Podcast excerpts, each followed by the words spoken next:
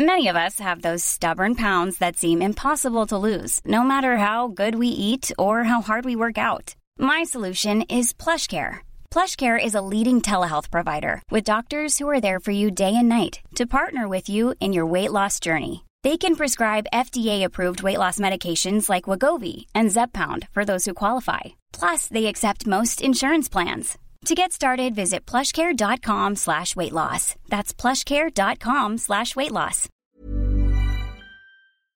Heraldo Radio. La HCL se comparte, se ve y ahora también se escucha. Ahora al aire. A la una, con Salvador García Soto. Un encuentro del diario que piensa joven con el análisis y la crítica. A la una, con Salvador García Soto.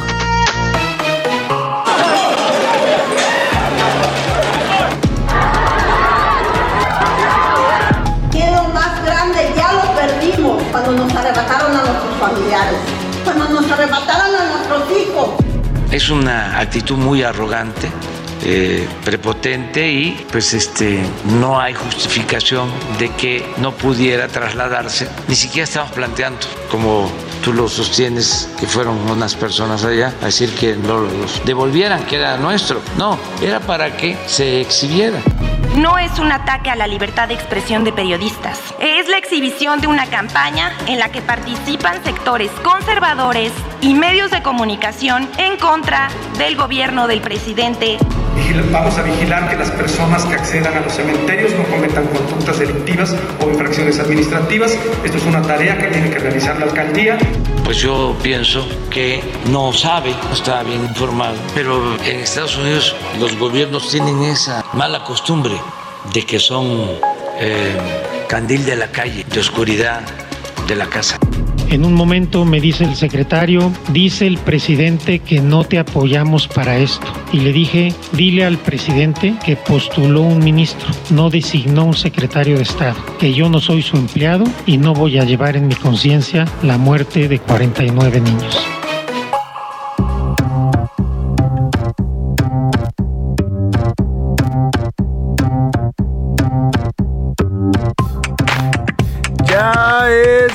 Una de la tarde en punto en el centro de la República. Los saludamos con gusto. Comenzamos a esta hora del mediodía a la una. Este espacio informativo que hacemos para usted todos los días a esta hora del día aquí estamos, aquí estamos para usted, para informarle, para entretenerle y para acompañarle en esta parte de su día. En este miércoles 23 de febrero del año 2022 le vamos a tener un programa con mucha información, con muchos temas, eh, por supuesto, información importante ocurrida en las últimas horas en México y el mundo. Le vamos a hacer el análisis de la noticia, vamos a hacer, por supuesto, la crítica de los temas políticos y también, también le tendremos las historias de este día, vamos a platicar con los protagonistas de la noticia, todo, todo lo que cada día le ofrecemos para que usted esté bien informado y también, también pase un buen rato a esta hora de su día. Lo que, lo que usted esté haciendo a esta hora que me escucha, pues espero que todo le salga bien, espero que en este día, en este miércoles, a la mitad de esta semana, las cosas vayan marchando bien para usted, que se cumplan los objetivos que se ha propuesto para este día y para esta semana. Y si hay algún problema, algún contratiempo, ánimo. Ánimo que aún tenemos la mitad de este día para resolver cualquier situación adversa. Vamos a los temas que le tengo preparados en este miércoles. Antes déjeme saludar desde aquí, desde esta frecuencia 98.5 de FM en el Valle de México, desde los estudios del Heraldo Radio, aquí en Avenida Los Insurgentes Sur 1271, a la altura de la colonia del Valle, a toda la República Mexicana. Mandamos saludos afectuosos a todas las ciudades donde sintonizan el Heraldo Radio, desde Ciudad del Carmen, Campeche, allá en el Golfo de México, hasta Coatzacoalcos, Veracruz, también por supuesto a Colima, Colima, Culiacán, Sinaloa, a Guadalajara, Jalisco, a la comarca lagunera, allá en Gómez Palacio, Durango, en Lerdo, en todos los municipios a donde llega la señal del Heraldo Radio en esta gran eh, comarca, en esta gran eh, comarca de la Laguna.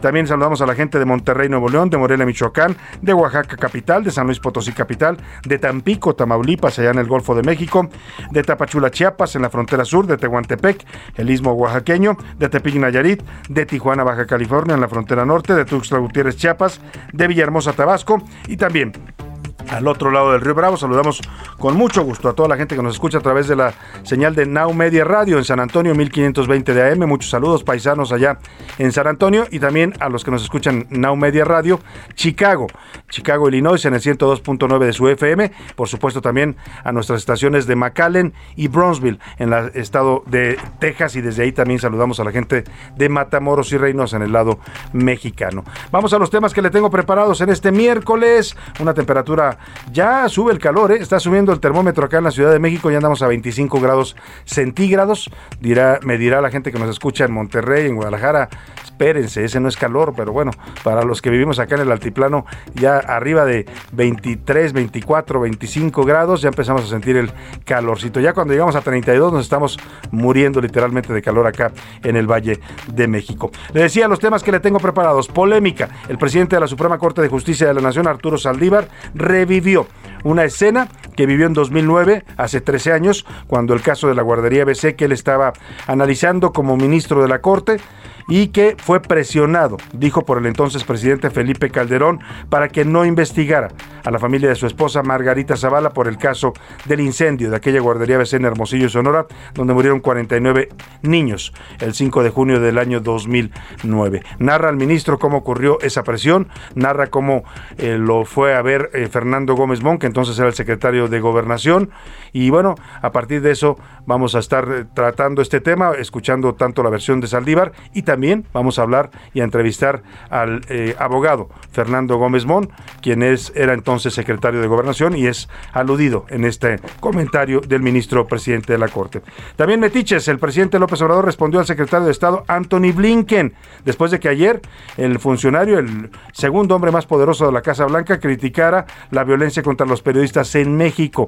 Voy a decirle que les contestó el presidente allá a Washington. Imparable. Ayer fue encontrado el cuerpo de Michelle Simón en la Ciudad de México. Es una jovencita que vino desde Veracruz porque quería ser periodista deportiva vino en busca de un sueño acá a la Ciudad de México y lo que encontró fue la muerte. También en Chiapas, decenas de personas salieron a exigir justicia por el asesinato de Paula Ruiz, esta mujer que pretendía evitar que le robaran la motocicleta a su hijo y terminó siendo asesinada por los ladrones.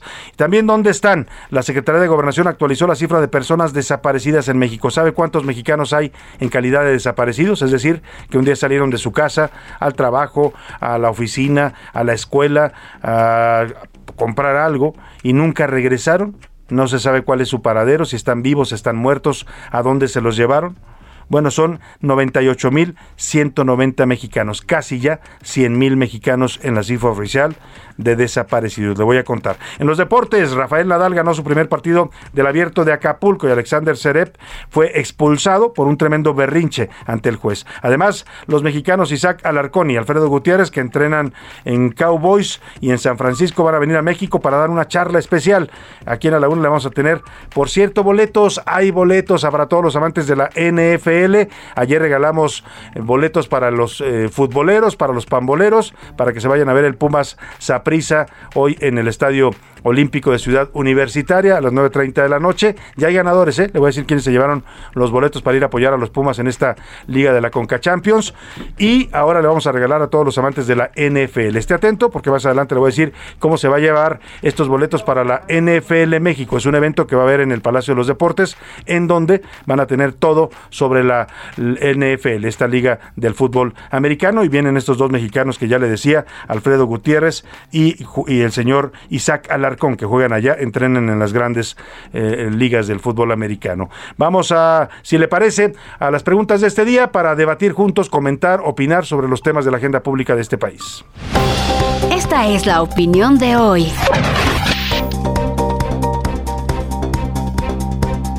Y en la pregunta del día, en este miércoles le tengo dos temas, dos temas interesantes para comentar y debatir. El primero, justo hoy, hoy miércoles entra, entraron en vigor las sanciones, más sanciones para quienes tomen casetas de peaje. Estos que llegan, invaden la caseta, toman el control y empiezan a cobrar Se, se, ganan un dineral, ¿eh? le he platicado yo los estudios que hay eh, sobre cuánto eh, ganan los que andan secuestrando casetas. Hay reportes en que en una tarde o en un día se pueden llevar hasta 600 mil pesos en efectivo. Esto ya se convirtió en una industria en este país porque a cada rato le toman las casetas al gobierno. las sanciones van a ir de tres meses hasta cuatro años de cárcel por tomar casetas federales. ¿Cree usted que quienes tomen casetas de peaje se les debe. Le doy tres opciones para que me conteste. Sancionar con cárcel. No se les debe sancionar porque son protestas legítimas.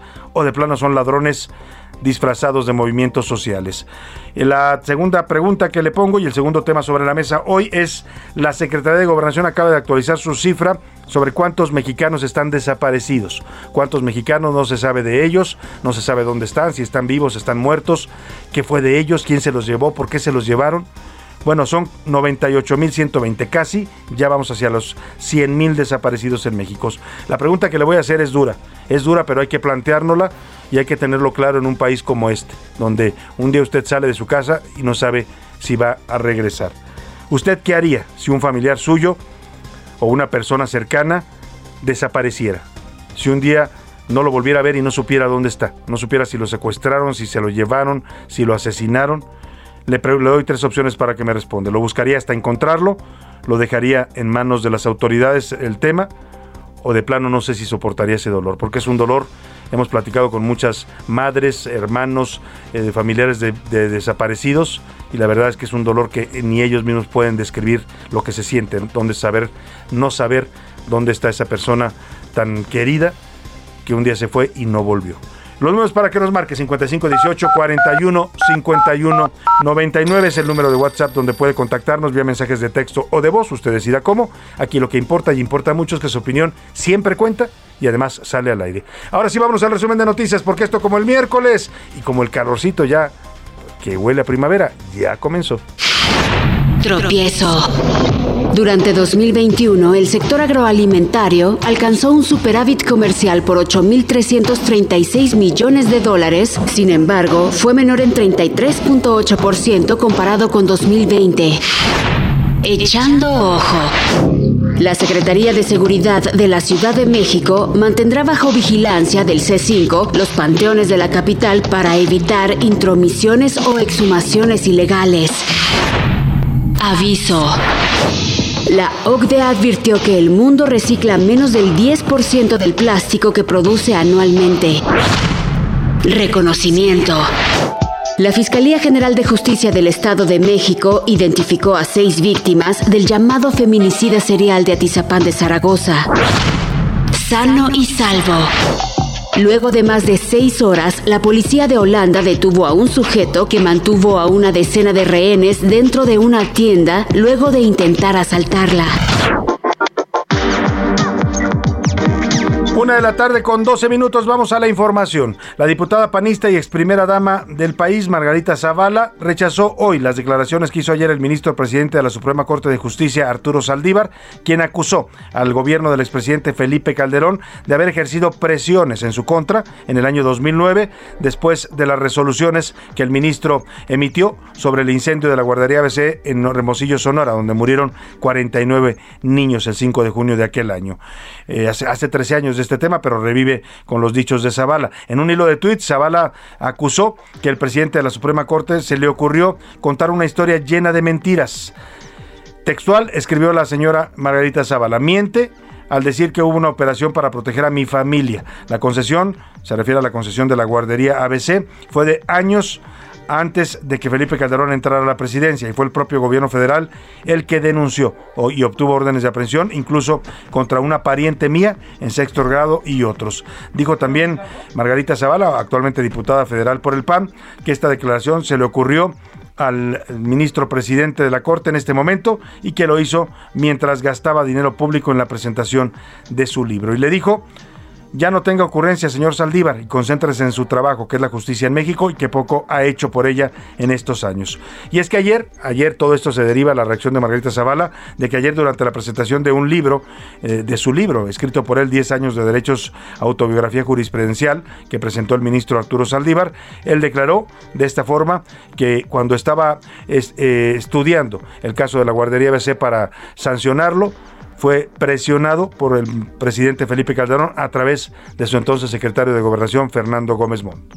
Ustedes pueden ver, si no lo recuerdan, la prensa de aquella época cuando presenté el proyecto de la guardería BC. El hinchamiento mediático y la operación de Estado para denostarme en lo personal y a mi proyecto. Ahí están las pruebas de lo que sucedió en el ámbito de lo público. Y en el caso Florence Cassé, con mucha mayor intensidad. Hubo una presión mediática inusitada hacia un ministro y hacia un proyecto. Las declaraciones y discursos que hizo el entonces presidente de la República. El caso Guardería BC y la responsabilidad de los servidores públicos sigue vigente en la mente de todas las personas como un nuevo paradigma de la responsabilidad pública. Y hoy puedo dar de una operación de Estado para proteger a la familia de la esposa del presidente, para proteger a los altos funcionarios públicos de ese gobierno, que hoy viene a hablar de Estado de Derecho y de autonomía y de no sé cuántas cosas sin ninguna autoridad moral para decirlo. Porque yo puedo dar fe de que eso es una hipocresía.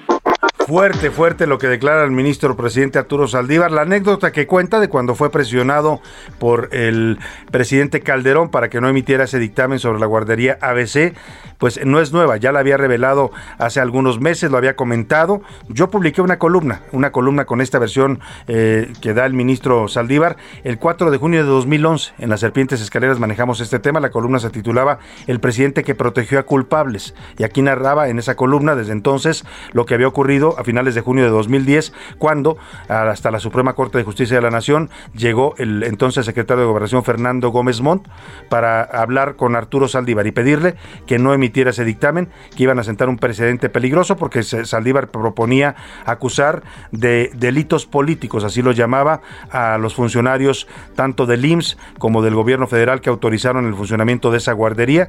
Proponía sanciones duras en contra de los eh, funcionarios que eran responsables de esta tragedia donde murieron 49 niños. Bueno, todo lo que él narra, que fue presionado, que le dijo eh, Gómez Mon que no se le olvidara quién lo había postulado y le dijo eh, Saldívar, le contesta, pues sí, pero dile al, al, presidente que no se le olvide que postuló un ministro, no un secretario de Estado. Bueno, la anécdota viene a cuento por todo esto y la reacción que está generando. Más adelante vamos a hablar vamos a hablar con el eh, abogado Fernando Gómez Montt, quien entonces era secretario de Gobernación, que nos dará también su versión sobre estos hechos que revive, revive 13 años después el ministro Arturo Saldívar, presidente de la Suprema Corte. Fuerte su crítica al expresidente Calderón. No he visto si contestó Calderón, vamos a revisar sus redes, no ha, no ha respondido nada, ¿eh? porque al final a quien ataca o a quien cuestiona Saldívar, por incongruente dice que ahora reclama Estado de Derecho y habla de, de respetar a los poderes, equilibrio de poderes, cuando como presidente, dice Saldívar, pues se metió a presionar a los ministros de la Corte. Por ahí le voy a compartir, a ver si podemos compartir el archivo de la columna en, mi Twitter, arroba S. García Soto, es una columna de junio de 2011 para que tenga usted el contexto de todo esto que le estoy platicando y que revive con esos comentarios del ministro Arturo Saldívar. Vámonos rápidamente a otro tema. El martes, ayer martes, el secretario de Estado de la Unión Americana, Anthony Blinken, manifestó su preocupación por los periodistas asesinados en México. Dijo en su cuenta de Twitter el señor Blinken, el alto número de periodistas asesinados en México este año y las continuas amenazas que enfrentan son preocupantes. Me uno a quienes piden mayor responsabilidad y protección para los periodistas mexicanos. Mi corazón está con los seres queridos de aquellos que dieron su vida por la verdad. Esta declaración fue fuerte porque, mire, empezaron con un senador republicano que fue Ted Cruz, al que el presidente descalificó y dijo que hasta era un orgullo que lo criticara Ted Cruz. Luego siguió el subsecretario de Estado Brian Nichols. El señor Nichols también dijo, estamos preocupados por la violencia contra los periodistas, estamos preocupados por las violaciones de derechos humanos en México. En la Palacio Nacional dijeron no pasa nada. Pero ahora sube el nivel y el mensaje es bastante claro. Ahora es el secretario de Estado. Después del presidente de los Estados Unidos y de la vicepresidenta, en este caso Kamala Harris, el tercer hombre en la línea de mando y de poder en el gobierno estadounidense se llama Anthony Blinken. Ese fue el que hizo este cuestionamiento y hoy le respondió el presidente López Obrador. Según el presidente, el señor Blinken está mal informado sobre lo que está pasando en México. Escuche usted. En Estados Unidos los gobiernos tienen esa mala costumbre de que son candil de la calle, de oscuridad de la casa. Estamos recordando hoy el intervencionismo del embajador de Estados Unidos, un asunto que nos duele profundamente. Y también esto demuestra de que existe mucha vinculación entre los grupos conservadores de México con el gobierno de Estados Unidos. Y está opinando el señor Blinken que nos informe por qué están financiando a un grupo opositor, a un gobierno legal, legítimo, que me responda eso y pedirle de favor que se informe y que no actúen de manera injerencista, porque México no es colonia de Estados Unidos. Yo creo que está mal informado, porque de lo contrario estaría actuando de mala fe. Lo que él está sosteniendo no es cierto. En todos los casos se está actuando, no hay impunidad, no son crímenes de Estado, pues yo pienso que no sabe, no está bien informado de esta. Pues ahí está el presidente diciendo que el señor Blinken es un desinformado, que no sabe lo que está pasando en México, acusando injerencismo fuerte la reacción también del presidente mexicano. ¿eh? Dice, no somos colonia de Estados Unidos, no es la primera vez que lo dice, lo repite con frecuencia, pero en este contexto el presidente rechaza el mensaje que mandan desde Washington, lo rechaza con todas sus letras y lo califica de injerencista. Lo único en lo que no coincidiría con el presidente es en que diga que el señor Blinken está mal informado. Yo pienso, si me permite, que el mal informado es otro. O sea, no hemos, no hemos escuchado en la mañana en la mañana al presidente hablar de toda esta violencia que estamos viviendo. No habló de los cinco jóvenes secuestrados y asesinados en Zacatecas, de esta sexta jovencita que también iba con ellos, que también apareció muerta.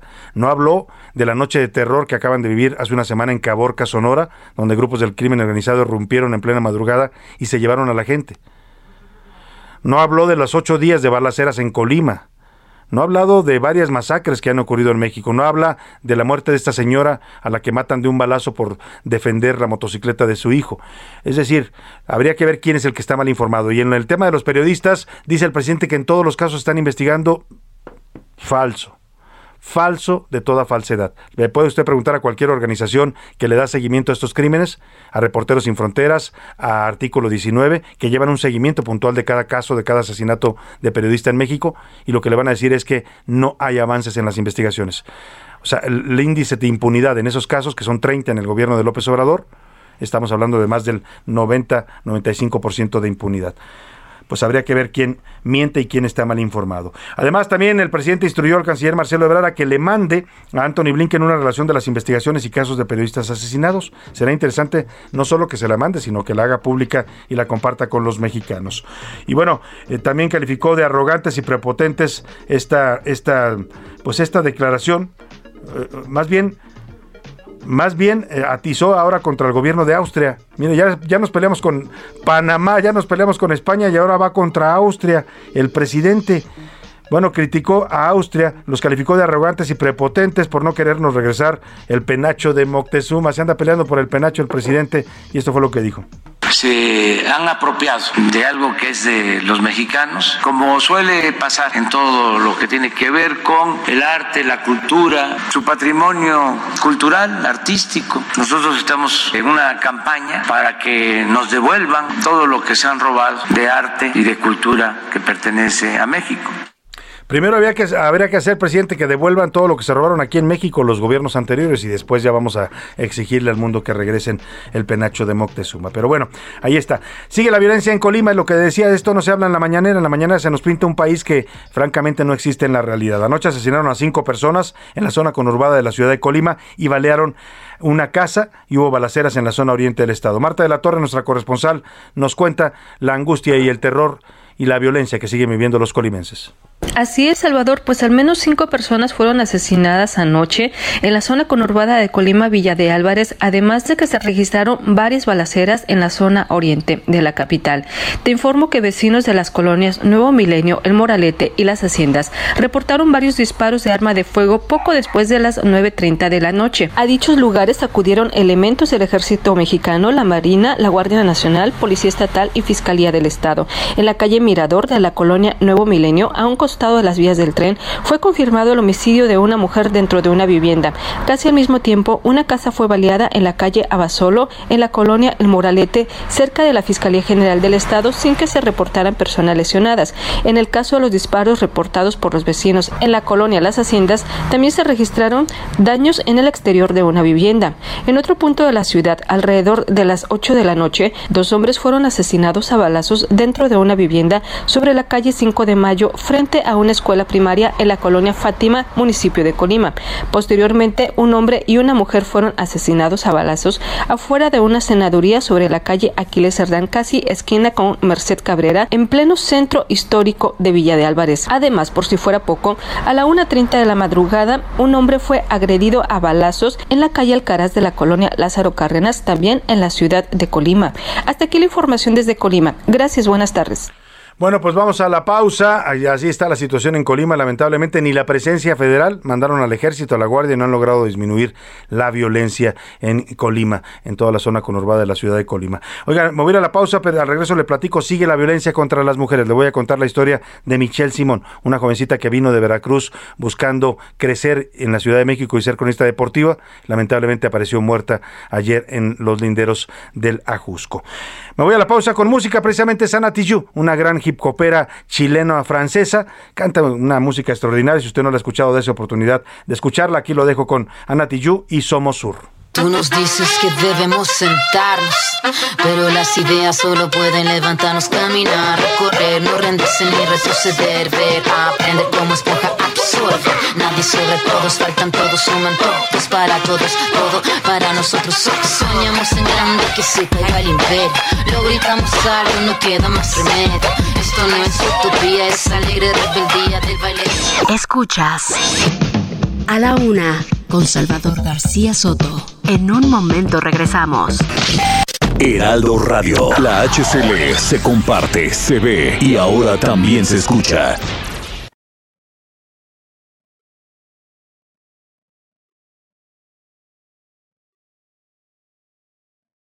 Heraldo Radio, la HCL se comparte, se ve y ahora también se escucha. En el Heraldo Media Group no bajamos la guardia. Lávate las manos constantemente y usa gel antibacterial. Guarda la sana distancia y evita reuniones grupales. Ten presente que esta variante Omicron es muy contagiosa y por ello te pedimos que no bajes la guardia. Aunque estés vacunado, utiliza el cubrebocas siempre. Es la mejor forma de protegernos. Sigue cuidándote. Recuerda que seguimos en pandemia. No te confíes. En Heraldo Media Group no bajamos la guardia. Amiga, ¿y esa obra de arte? Es un Picasso. No, en el frutero. Son las mejores manzanas que verás en tu vida y solo están el miércoles de plaza. En tienda y en lacomer.com elegimos lo mejor para que te lleves lo mejor. Porque saber elegir es un arte. Y tú vas al súper o a... Heraldo Radio 98.5 FM, una estación de Heraldo Media Group, transmitiendo desde Avenida Insurgente Sur 1271, Torre Carrachi, con 100.000 watts de potencia radiada. Sigue escuchando a la una con Salvador García Soto. Ahora, la rima de Valdés. O de Valdés, la rima.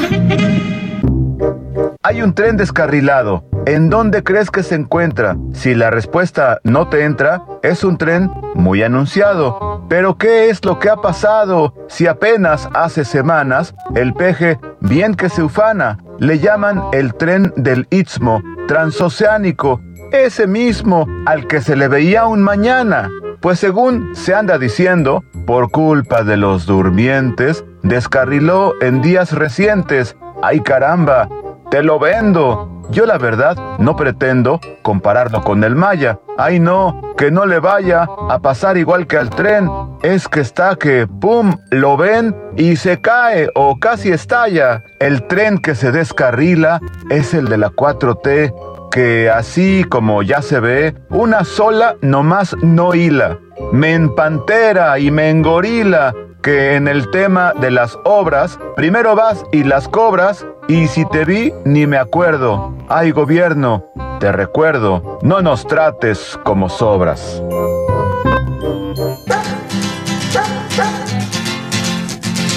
Es otra noche más de caminar. Es otro fin de mes sin novedad.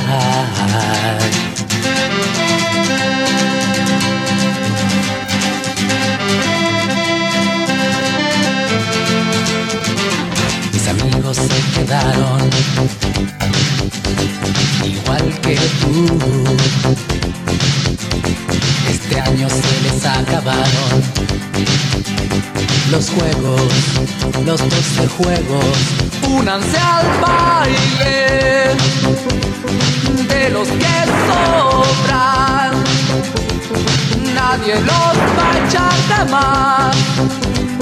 Nadie los quiso ayudar de verdad. Estamos escuchando una de la tarde con 32 minutos a Los Prisioneros, esta banda chilena, una canción de 1986, se llama El baile de los que sobran. Seguimos en la semana de homenajear al idioma español y lo hacemos con ritmos de rock, hip hop y todo este, toda esta música que nos eh, gusta tanto, alternativo, indie, son varios géneros que homenajean al idioma español. Vámonos, eh, si le parece a más información, escuchamos un poco más de Los Prisioneros y le cuento. A la una,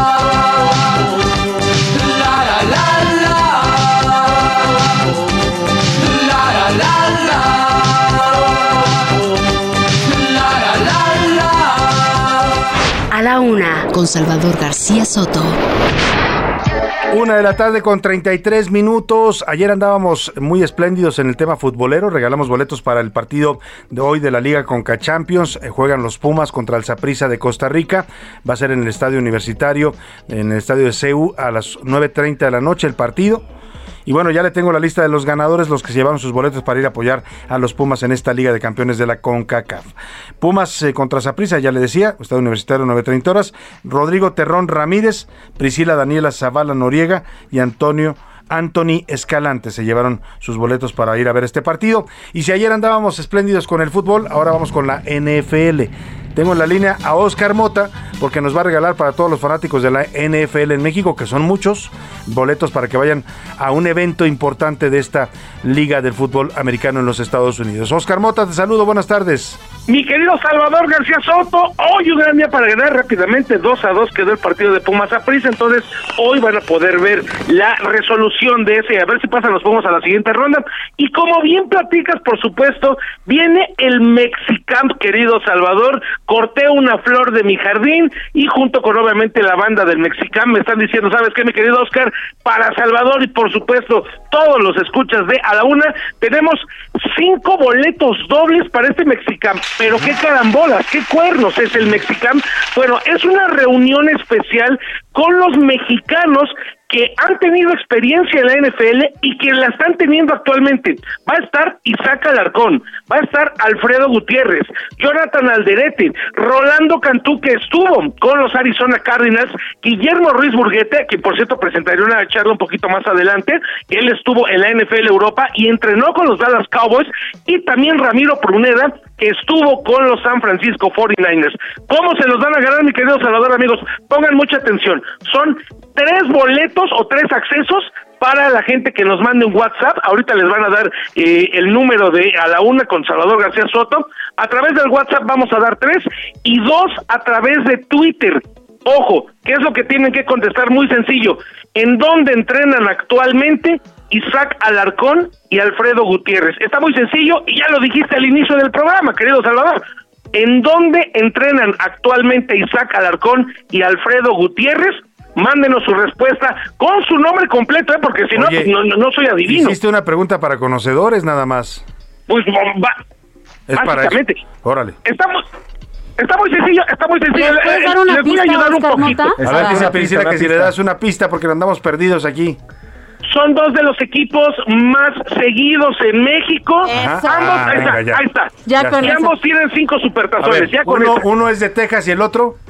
de California. Venga, ya está. ya, ya con Nada eso más va. con eso. Rápido los teléfonos que estaba diciendo ahorita Oscar Mota. Tres pases dobles se van a ir para el WhatsApp del programa Sí, 55 18 41 51 99. Recuerden, son los primeros tres que entren. Completa con la respuesta más su nombre. nombre, si es usted no manda estas dos cosas, no se lleva los boletos. dos van por Twitter. Ajá. Publicamos, eh, ponemos la publicación en la, en la cuenta oficial, arroba S García Soto, y debajo, los primeros dos, los primeros dos que contesten Sí. con su nombre y la respuesta, ¿Correcta? van a tener la respuesta correcta, claro está, van a tener sus pases dobles. Nosotros nos comunicamos vía DM con ustedes para avisarles que ganaron. Ahora, oh, Mota, ¿cómo van, a, ¿cómo van a recoger estos pases? ¿En el lugar del evento? Es muy sencillo y qué bueno, excelente pregunta, mi querida Y además en Twitter Gracias, me pueden agregar arroba mota-sport. Es rápidamente, van a recoger los accesos el día de mañana. Ojo, este evento va a ser en la Ciudad de México, en el Metro Velódromo, el sábado 26 de febrero a partir de las 12 del día. De las 12 del día a las 5 de la tarde. Entonces, para que tomen obviamente sus previsiones. Claro. Y los accesos se recogen mañana. De 12 del día a 3 de la tarde en Plaza Carso. De 12 del día a 3 de la tarde se recogen los identificación oficial, ¿no? Para que Es digan que correcto. ganaron los boletos aquí en A la Una con Salvador García Soto y ahí les entregan sus pases. Es correcto. Y ya si quieren también les doy un autógrafo yo porque también, estaré el sábado. También, ¿por qué no? Una selfie te tomas ahí con ellos, Oscar. Repite, en Plaza Carso, de 12 a 3. ¿En dónde exactamente en Plaza Carso? Exactamente, déjame dar exactamente la indicación. No Ya Qué buena pregunta, nuevamente, pues sí, buena buena pregunta. Porque si es muy grande Plaza Carso, Oscar Mota, van a batallar Es para una, es una gran pregunta, no, es en la explanada frente a las taquillas del teatro, Ahí en Plaza Carso, Ahí y está. habrá obviamente una persona designada, Ajá. y obviamente ya con sus nombres para que les den estos accesos. Perfecto. Oscar Mota, hoy te pusiste espléndido, muchas gracias. Más Tenía adelante. que cortar una flor de mi jardín. Ya, ya era hora, Oscar Mota. Más adelante regresamos contigo. Día para. Muchas gracias. Vámonos a otros temas importantes. Empiece a comunicarse 55 18 41 51 99. Ya lo sabe, responda a la pregunta. ¿Dónde entrenan? ¿En qué equipos de la NFL estos dos jugadores mexicanos? Uno es de Texas, el otro, el equipo, otro es de California. Le damos esa pista nada más. Y también por Twitter, conteste la pregunta. Se va a llevar tres boletos por teléfono: 55 18 41 51 99 y dos boletos dobles. Son pases dobles, ¿eh? para que vaya usted acompañado a este evento de la NFL México el próximo sábado. Vámonos rápidamente a otro tema. Le platicaba la historia de Michelle Simón. Mire, la Fiscalía de Justicia de la Ciudad de México ya ha confirmado que el cuerpo que encontraron ayer en una zona boscosa de la Jusco es de Michelle Pérez, conocida como Michelle Simón. Ella era una eh, estudiante para cronista deportiva, actriz y bailarina, vino desde el estado de Veracruz buscando pues abrirse un camino acá en la Ciudad de México en el medio eh, de- del periodismo deportivo y lamentablemente lo que encontró fue la muerte. El caso va a investigarse como feminicidio. Su familia reportó la desaparición el sábado pasado cuando les dijo que iba a una comida aquí en la Ciudad de México, pero el lunes encontraron su cuerpo con marcas de tortura. En Veracruz ya hay protestas por este asesinato, por este feminicidio en contra de Michelle Pérez o Michelle Simón, como le conocía, como era su nombre eh, eh, profesional. Vamos con nuestro corresponsal allá en Veracruz, con David Castilla, para que nos cuente cómo reaccionaron a la muerte de esta jovencita veracruzana acá en la Ciudad de México. Juan David, te saludo, buenas tardes. Muy buenas tardes, Salvador. Te saludo con mucho gusto desde Veracruz. Efectivamente, grupos feministas de esta entidad repudiaron el asesinato de Michelle Pérez Tadeo, una chica de 29 años originaria de Coatzacoalcos, que viajó a la Ciudad de México desde el año 2013 en busca de una oportunidad laboral como comentarista o cronista deportiva. Decirte, Salvador, que el colectivo Brujas del Mar, con sede en el puerto de Veracruz, inició una campaña en redes sociales para exigir justicia a las autoridades por este lamentable hecho. La joven, quien tenía una hija de cuatro años, fue reportada como desaparecida el viernes pasado y ayer por la tarde fue confirmado que había sido asesinada. La veracruzana fue hallada muerta en Santo Tomás Ajusco, en la alcaldía de Tlalpan, al sur de la Ciudad de México. Su cuerpo estaba envuelto en sábanas de hotel y lo encontraron personas que trabajaban combatiendo un incendio. Por este hecho, no se descarta que en los próximos días haya manifestaciones en algunos puntos del estado de Veracruz para reclamar justicia en el caso. Este es el reporte desde Veracruz, Salvador. Excelente tarde.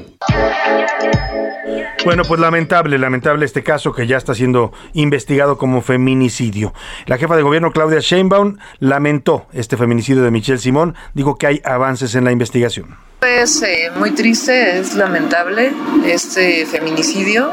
Eh, está investigando la Fiscalía General de Justicia desde el primer momento que se conoció. No quisiera yo dar más adelanto, lo tiene que dar la propia Fiscalía, pero hay avances muy importantes en la investigación y por supuesto todo el apoyo a, las familias como siempre lo damos.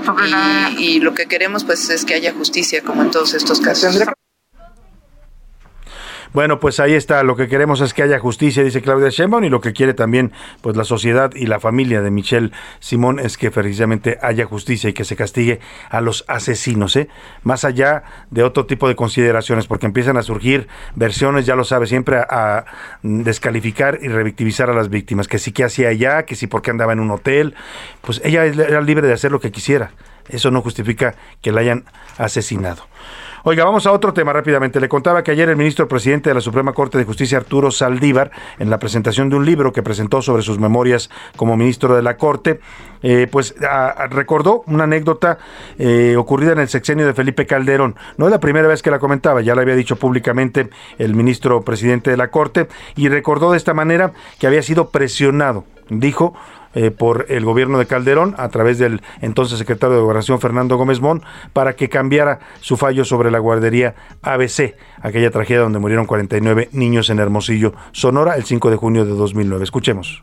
Ustedes pueden ver, si no lo recuerdan, la prensa de aquella época cuando presenté el proyecto de la guardería ABC. El hinchamiento mediático y la operación de Estado para denostarme en lo personal y a mi proyecto. Ahí están las pruebas de lo que sucedió en el ámbito de lo público. Y en el caso Florence Cassé, con mucha mayor intensidad. Hubo una presión mediática inusitada hacia un ministro y hacia un proyecto. Las declaraciones y discursos que hizo el entonces presidente de la República.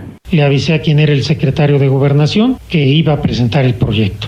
Me fue a ver a mi oficina y estuvimos platicando un buen número de horas y según mi entonces secretaria particular que entraba y salía a servirnos café, el tono de voz iba subiendo cada vez más hasta que terminamos a gritos. En un momento me dice el secretario, dice el presidente que no te apoyamos para esto. Y le dije, dile al presidente que postuló un ministro no designó un secretario de Estado. Yo no soy su empleado y no voy a llevar en mi conciencia la muerte de 49 niños.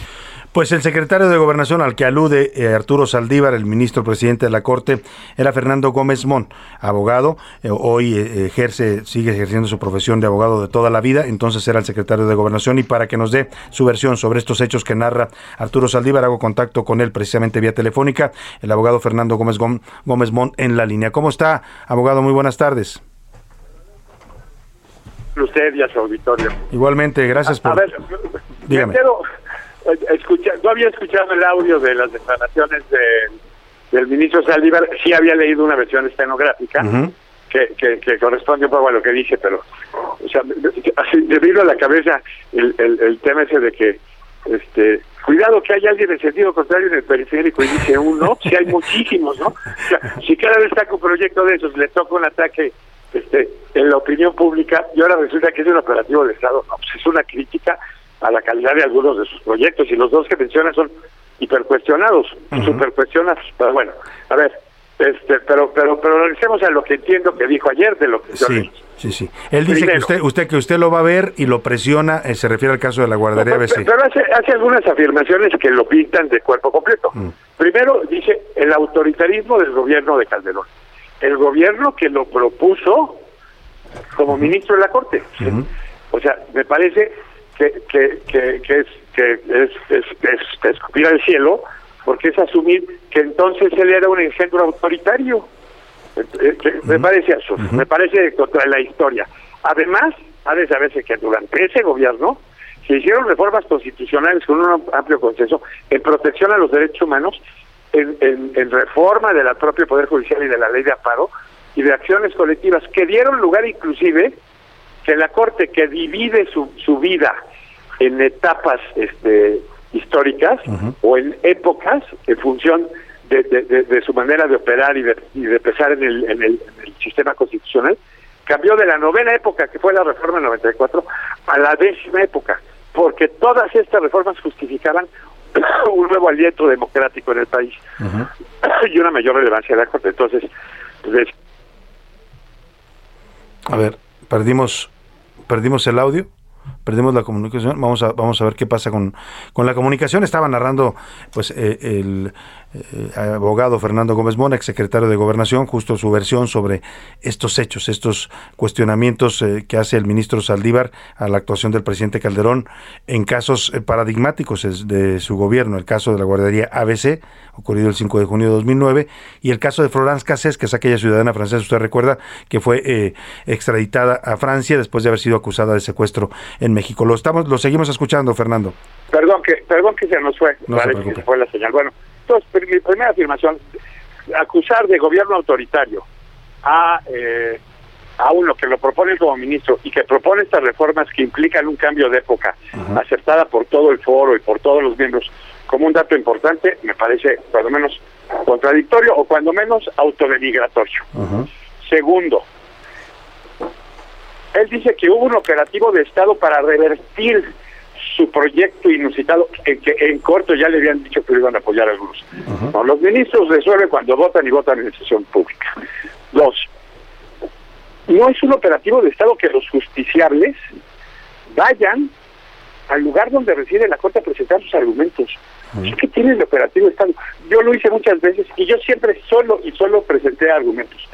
Jamás fue a llevar recados del presidente. Nunca fui mensajero ni recadero del presidente.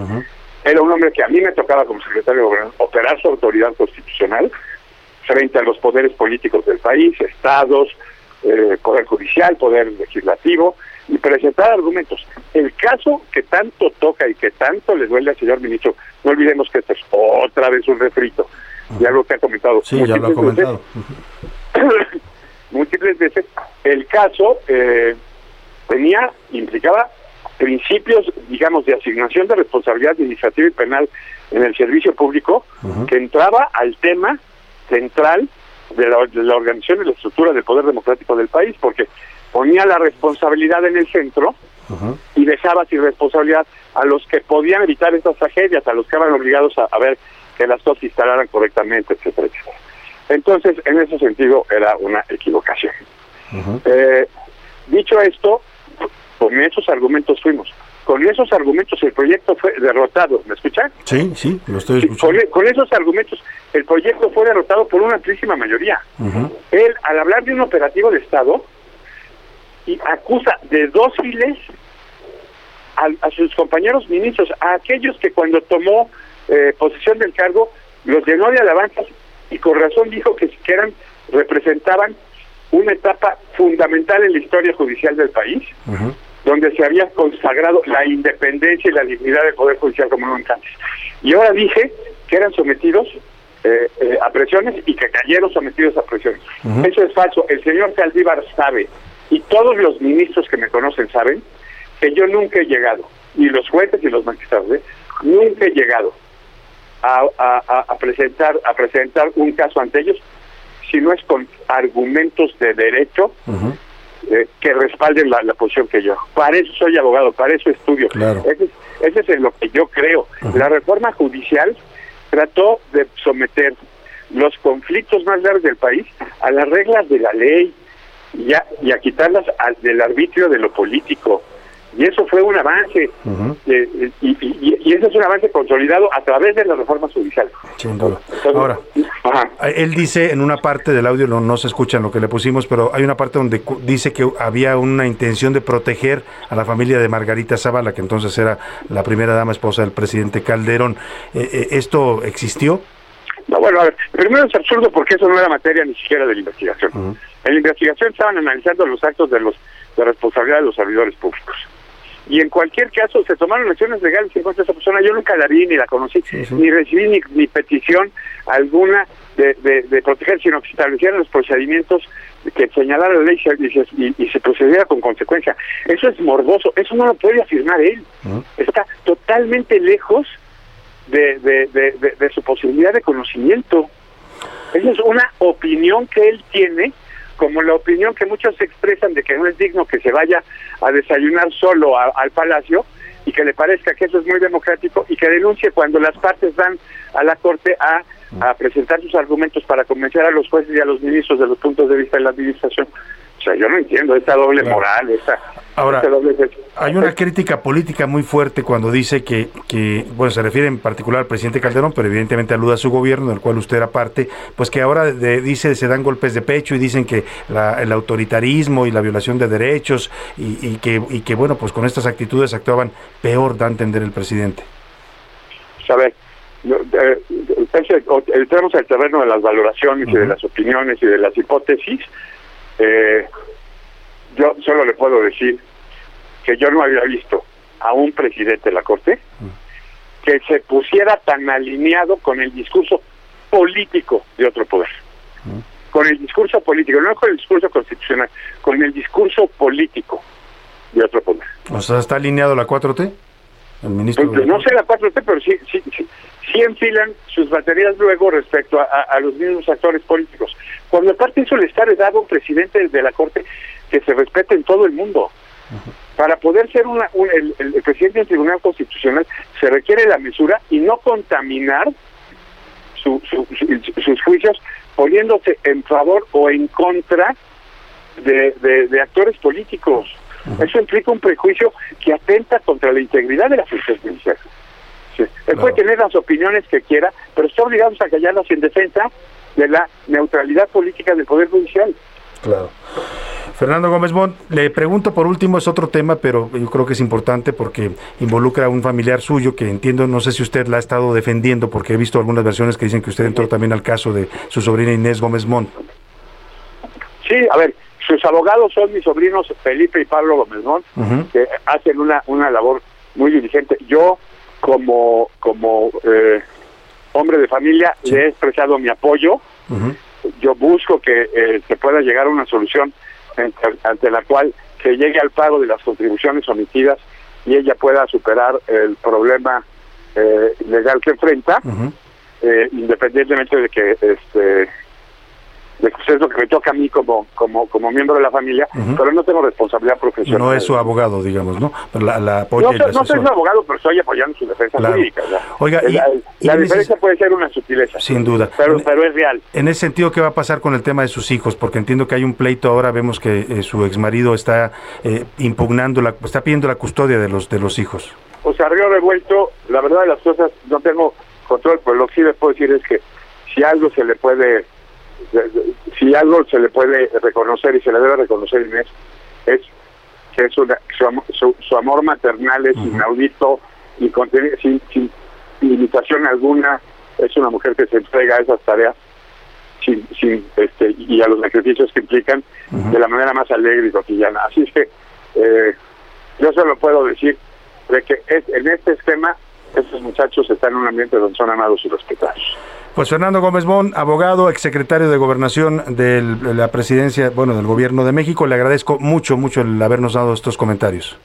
Igualmente, gracias. Un abrazo, muchas gracias a el abogado Fernando Gozmón. Ahí está su versión de esta historia. En toda historia siempre hay dos versiones, hay que escucharlas. Escuchamos la del ministro Saldívar y ya escuchamos también la de uno de los aludidos, que es el exsecretario de Gobernación, Fernando Gómez Mon. Nos vamos a la pausa con música. Lo voy a dejar con los exquisitos. Un pum bam bang, se llama esta canción Pum pum bam bang.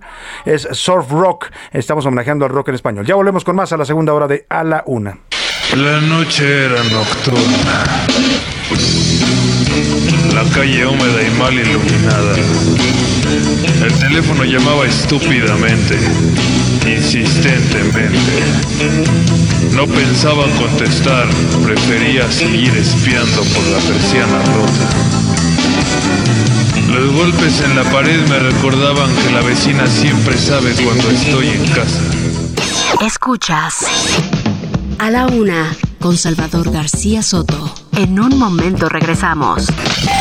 Heraldo Radio 98.5 FM, una estación de Heraldo Media Group, transmitiendo desde Avenida Insurgente Sur 1271, Torre Carrachi, con 100.000 watts de potencia radiada. Heraldo Radio. Ya estamos de vuelta con A la una con Salvador García Soto.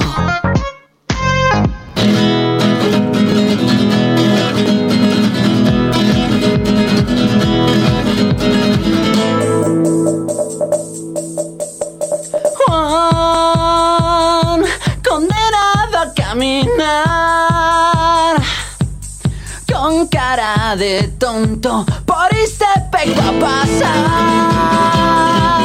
Pues al costa muerto él va a visitar. Juan, seis meses tarde en llegar. Con el paso que te lleva otros seis en regresar.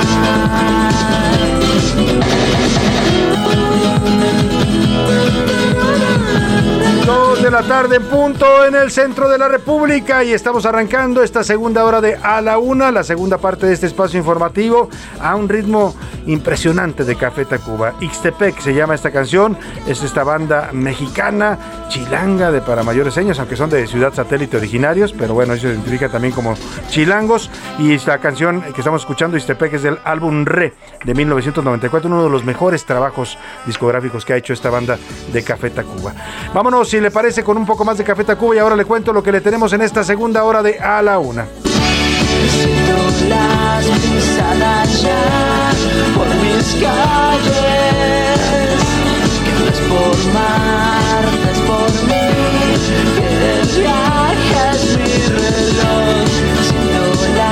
Pisadas ya Y le tenemos todavía mucho, mucho más en esta segunda hora. Vamos a tener más temas, por supuesto, noticias, vamos a tener entrevistas, vamos a hablar de las historias de este día, seguiremos conversando con los protagonistas de la noticia, viene el cotorreo informativo con Priscila Reyes y José Luis Sánchez, vienen sus opiniones y comentarios también que son tan importantes en este espacio. Por lo pronto le platico parte de lo que le vamos a tener, agradeciendo lo que continúe con nosotros, que siga informándose aquí con nosotros en A la Una, si está con nosotros ya desde la una de la tarde que arrancamos este espacio. Gracias, gracias por estar con nosotros, por acompañarnos y permitirnos también acompañarle en su día a día. Y si recién nos está sintonizando, nos acaba de agarrar por ahí en el cuadrante, si va en el tráfico de su ciudad, si está preparando la comida en su casita, si está en la oficina, donde quiera que esté usted en este momento escuchándonos.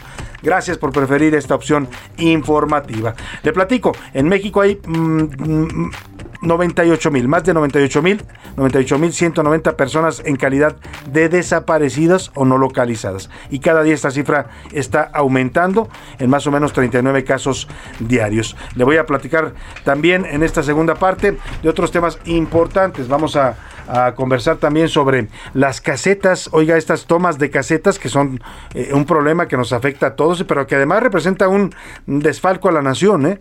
O sea, de toma en toma, estos grupos que llegan a, supuestamente protestar, digo entre comillas, porque la verdad es que ya llegan directamente a llevarse el dinero de los mexicanos, pues se llevan cantidades estratosféricas, desde 600 mil pesos diarios, y si duran varios días se pueden llevar hasta millones de pesos. Vamos a hablar de esto porque hoy entró en vigor las nuevas normas que sancionan este delito de la toma de casetas, incluso con cárcel. Le voy a platicar. Hoy, mire, nada más y nada menos estrena la ley y ya hubo una toma de caseta en la autopista del Sol. Le voy a contar. También volvieron a subir las cifras de contagios y muertes de COVID en el país. Andan cantando en el gobierno que ya se acabó la cuarta ola de contagios, que ya podemos eh, relajarnos, dicen eso desde el gobierno, lo cual es muy preocupante.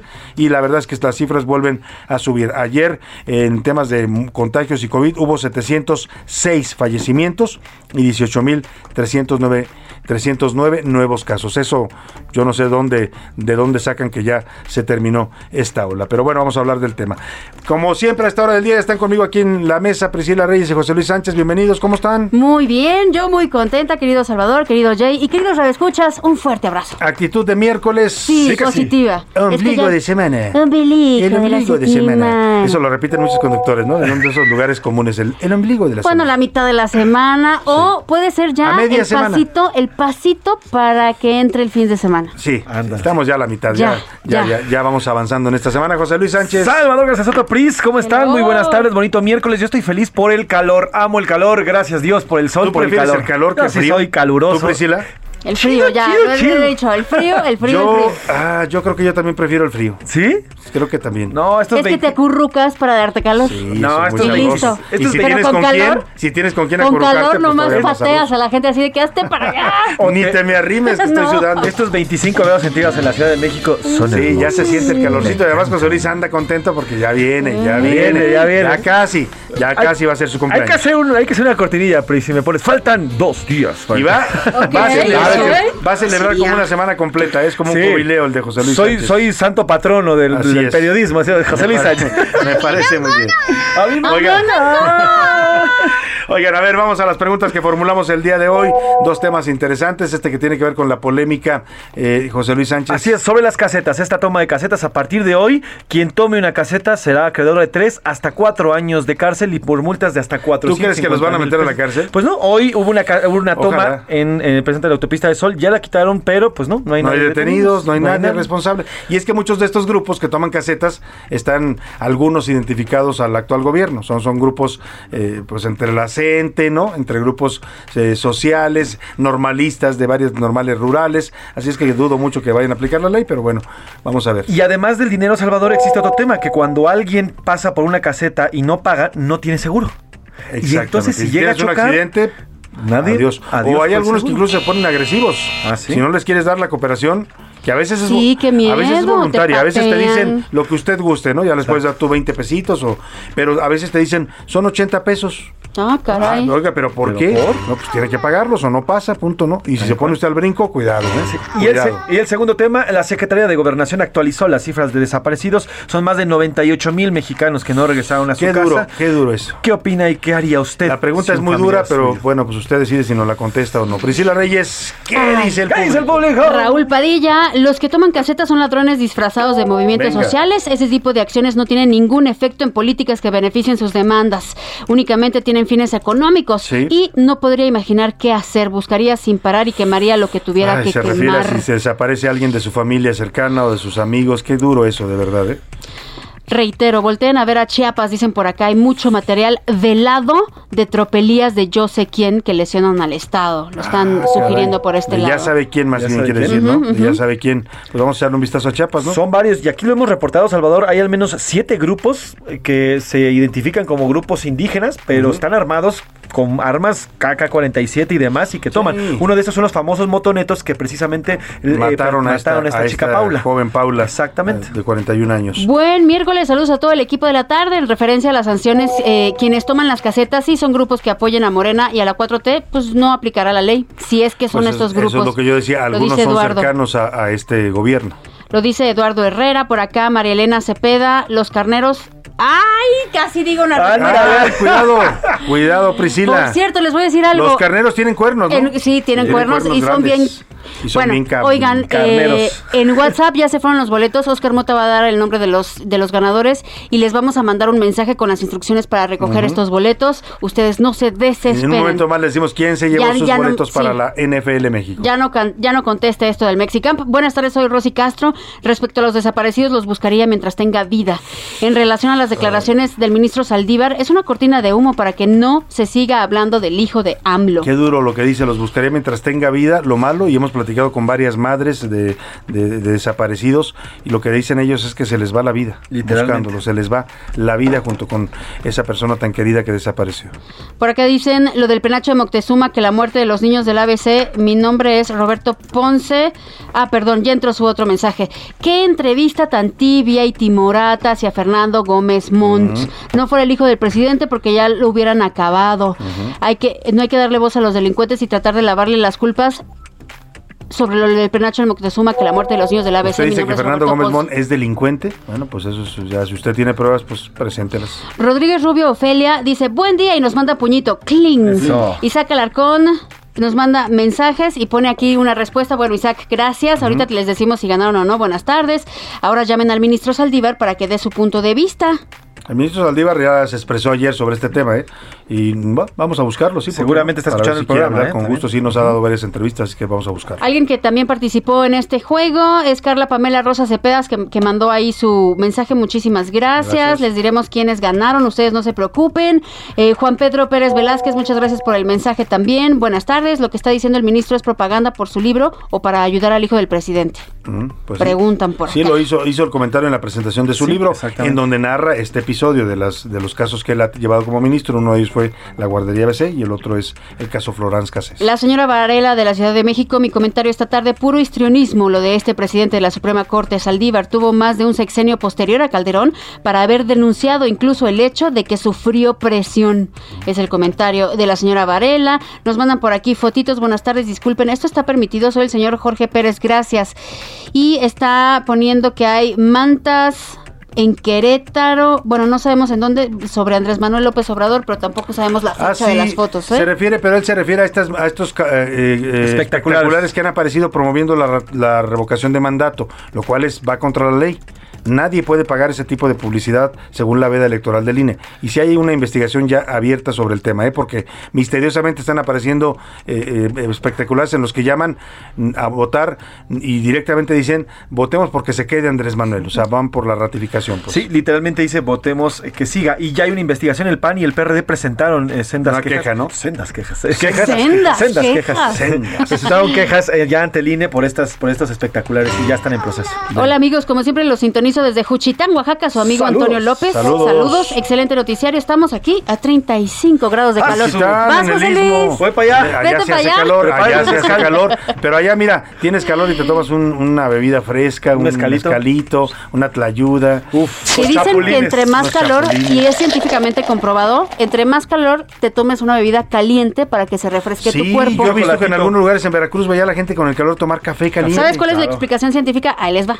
Te tomas la- eso caliente, haces sudar a tu cuerpo y esa es la única manera en que se refresca tu cuerpo. Mira, qué Esa interesante. es la Es explicación. como el coche, como el coche cuando se calienta circula el agua y entonces así se Y enfría. tras. Exactamente. Y tras. Laura Garza eh, nos manda saludos, manda un mensaje. Qué curioso de cuando acá el ridículo de Saldívar no cumplió, debió de haber hecho su deber. Lo dicen en este mensaje. Buenas tardes. Ptiquisila, o sea, Priscila, los asalta casetas deben de ser encarcelados, lo dicen duda. por acá. Es imperdonable lo de estos expanistas que no vale la pena decir sus nombres. Lo están poniendo también. Eh, saludos Antonio Ayón desde Zapopan, Jalisco, muchas gracias. Gracias, saludos. Oigan, qué buena música están poniendo. Muchas, Muchas gracias. Soy Marcos de Guadalajara. Estoy preocupado por el daño de la 4T que le está haciendo a México. Otro mensaje más y muchos más, Salvador. Muchas gracias por sus mensajes. Vamos ahora a Twitter. ¿Qué dice la comunidad Twitter, José ¿Qué dice el público? Arroba S García Soto. Antes, síganos, soy Salvador García Soto en Instagram. Ayer por la noche publicamos ya en Noticias de la Noche la investigación sobre el tema del grupo Vidanta y este lo que está pasando en el la río destrucción Ameca. ambiental del río. Ameca y de toda esta zona de Boca de. Tomates que se está comiendo el señor, bueno, el grupo Vidanta de Daniel Chávez para hacer un parque estilo Disney, dicen, ¿no? Así es. Pero están arrasando con la flora y la fauna del lugar. En arroba S García Soto y soy Salvador García Soto. Ahí pueden ver ya con imágenes. Aquí lo escuchamos con audio, pero ahí en, en las cuentas pueden verlo con imágenes. Donde David Fuentes pues de- de- narra todo esta- Así es. este ecocidio. Sobre el tema de la desaparición de los más de 98 mil mexicanos, el 80% rotundo dice buscarlo sin parar. Buscarlo sin parar. El resto dice no lo soportaría. Solamente el punto 5 dice apoyarme en las autoridades.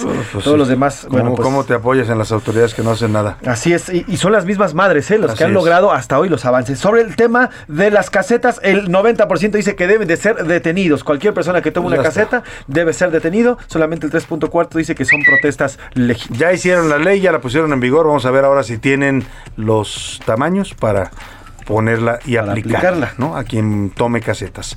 Vámonos por lo pronto al cotorreo informativo en este miércoles. A ver qué nos traen. Ya llegó la hora. ¿La hora de qué? La hora del cotorreo informativo. Priscila Reyes. Oigan, les voy a contar una historia de esas que uno dice, yo creo que todos rogamos y decimos, por favor, que me pase algún día. No, no en las mismas circunstancias, pero ahí les va.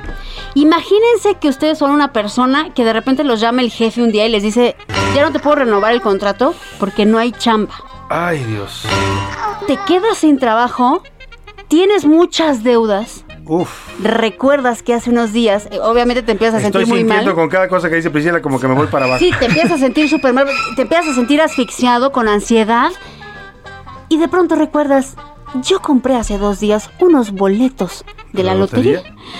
Vas a la plaza comercial a checar qué pasó con ese boleto de la lotería, deprimidísimo, y resulta que te llevaste 182 Y millones. entonces dices, China, mi jefe. No, no, vas y le compras la empresa al jefe y lo corres. Y le dices, lo voy a correr porque no hay chamba. Híjole, Salvador, eso ¿Qué pasó. cosa y es le una pasó? historia, sí, es una historia Oye. que pasó en, la- en Gran Canaria, España. Se llama Antonio, sin más detalles, porque ustedes saben que Ajá, los ganadores claro. de loterías no lo pueden publicar. Así fue. Lo despidieron y se ganó la lotería. 182 Uf. millones es- Bueno. de dólares. La- El karma existe y este hombre lo puede comprobar. Híjole, sí. Qué Ahora, suerte, de verdad. el premio, el premio gordo era eso, pero él se llevó en total 452 mil dólares, que sacando entonces ahí la Suficientes cuenta. para, 8 millones de pesos. para, para, pues, para vivir un largo rato, hasta poner, poner un Un negocio. largo, ya para vivir toda tu vida. O sea, te compras una casa, compras Pues otra, sí, la renta, lo que sin ustedes que Oigan, qué noticia. Qué ¿eh? buena noticia, qué buena Qué suerte y qué bueno. gusto por este Sí, hombre que se sí. ganó la lotería. Qué José Luis gusto. Sánchez, ¿tú qué nos traes? Qué. Yo antes de arrancar quiero que escuchemos esto. Porque soy juguetón, qué linda secretaria es la que tiene usted. Ah, caray, ¿qué nos vas a hablar de las secretarias? Voy a hablar de un tema que tiene que ver con, con una secretaria, pero les cuento rapidísimo. En Estados Unidos apareció un eh, mensaje de venta a través de los diarios digitales.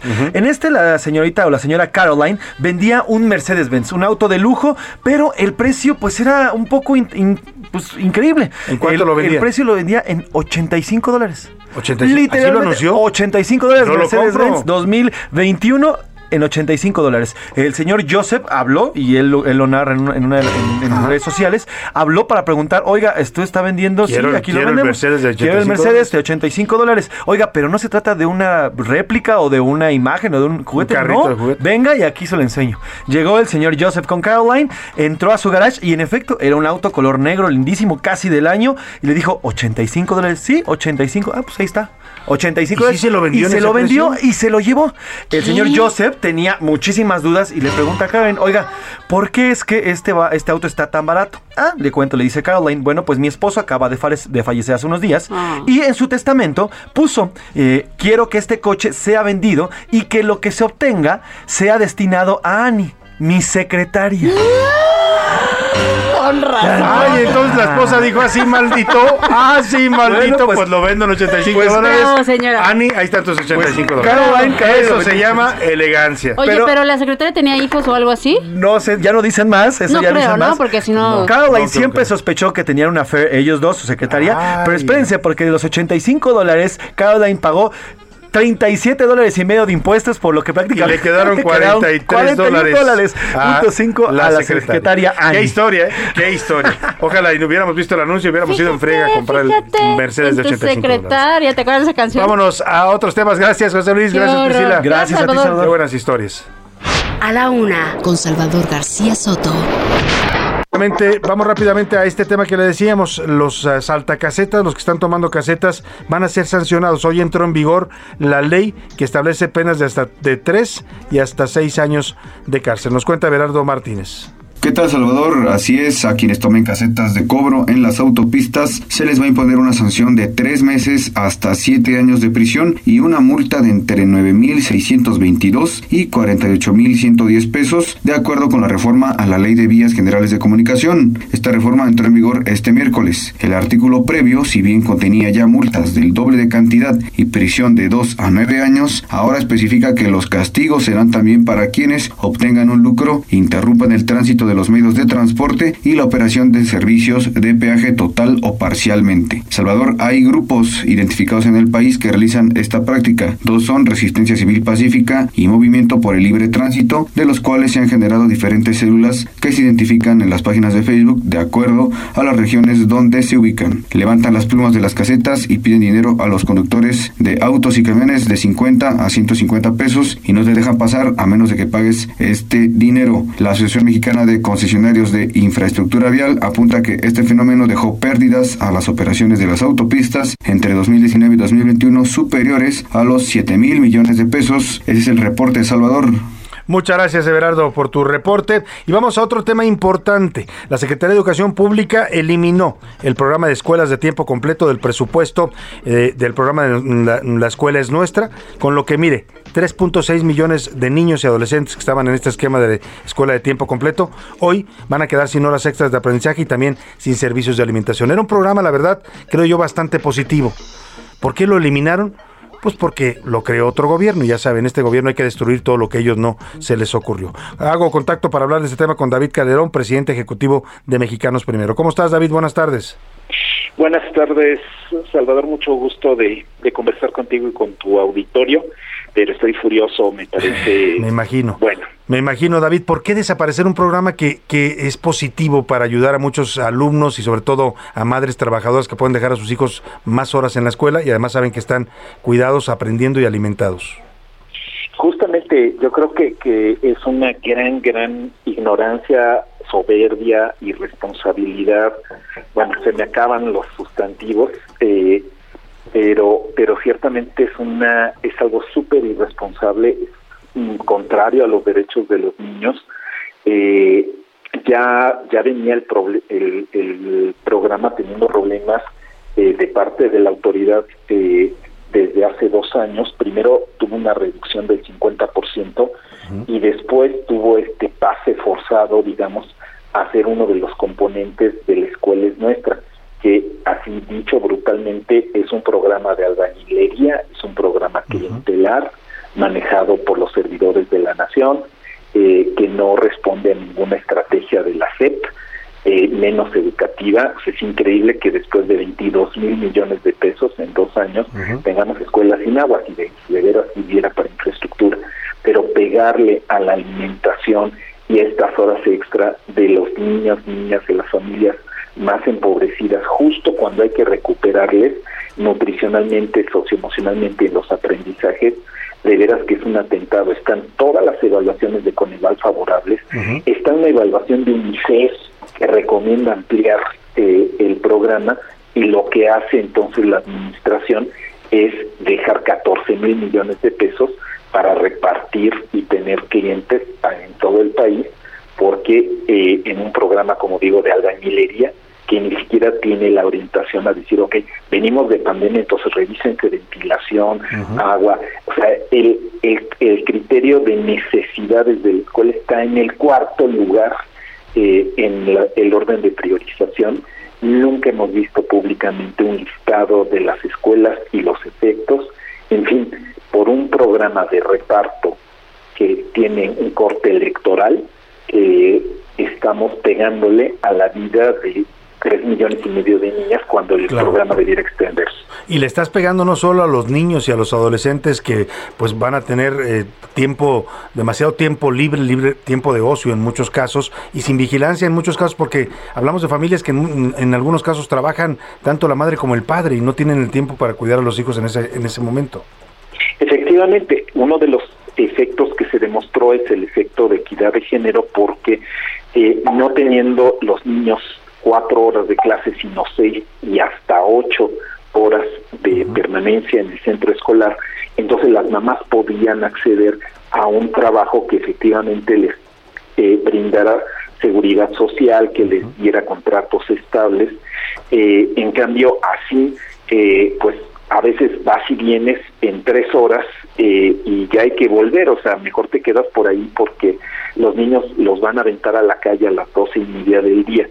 Entonces, un programa que permitía que tuvieran una comida caliente en la escuela al mediodía, no este el desayuno escolar frío de frutita y un yogur, sino una comida bien, eh, que a las niñas, por ejemplo, no solo eh, a las más grandecitas les resguardes eh, en términos de es que estén lejos de la violencia y el abuso, sino que también estén lejos de sencillamente quedarse de cuidadoras de los más grandes, de los niños pequeños, y que tuvieran clases de idiomas, de deportes eh, y de eh, reforzamiento a matemáticas y español, ahora es mantenerles en algo que será un lujo para las, las familias de clase media que lo puedan pagar para sus hijos, pero esto que se había logrado para un, casi una de cada cinco escuelas en zonas marginadas, ahora de un plumazo, sin justificación, sin una sustitución, lo borra la Secretaría de Educación Pública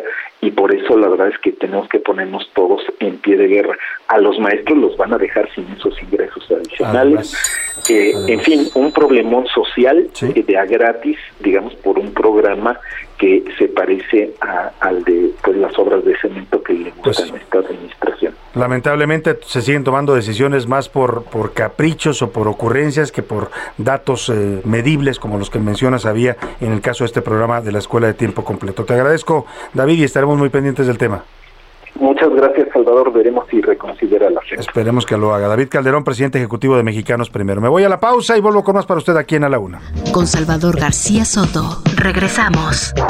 Heraldo Radio. La HCL se comparte, se ve y ahora también se escucha.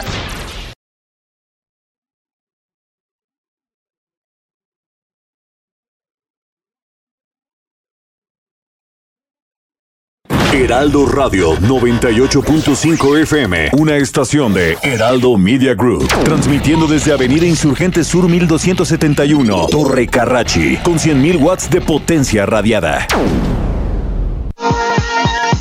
Ya estamos de vuelta con A la Una, con Salvador García Soto. La Verde Antequera te espera. Vive la cultura, la gastronomía, la historia de un gran estado. Descubre la belleza en cualquier rincón de nuestra increíble entidad. Tenemos un lugar adecuado para todas y todos. Seguro te divertirás. Vive la experiencia, te encantará. Seguimos los protocolos de prevención contra el COVID-19. Viaja seguro y cuídate. Visítanos y descubre por qué Oaxaca lo tiene todo. A la Una, con Salvador García Soto.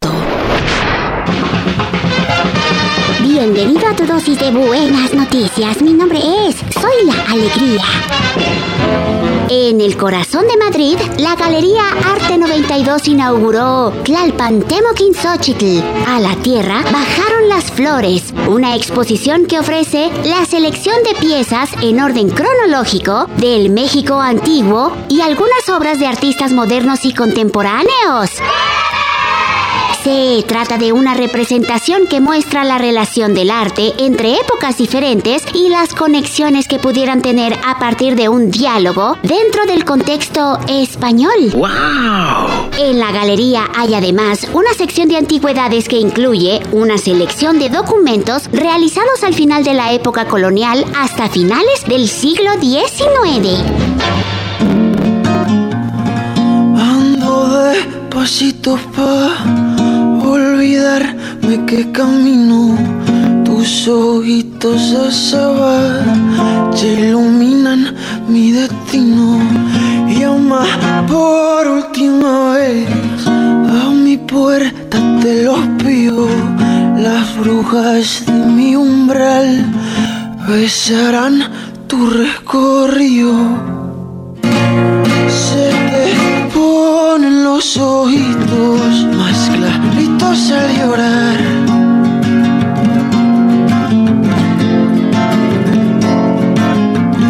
Carmencita vuelve ya, que te escuche respirar.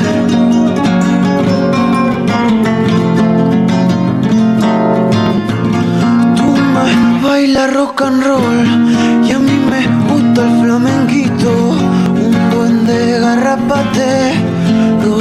ser gitanito. Me gusta cantarle al sol y en las plazuelas habito, con la frente platea, me levanto y no me quito.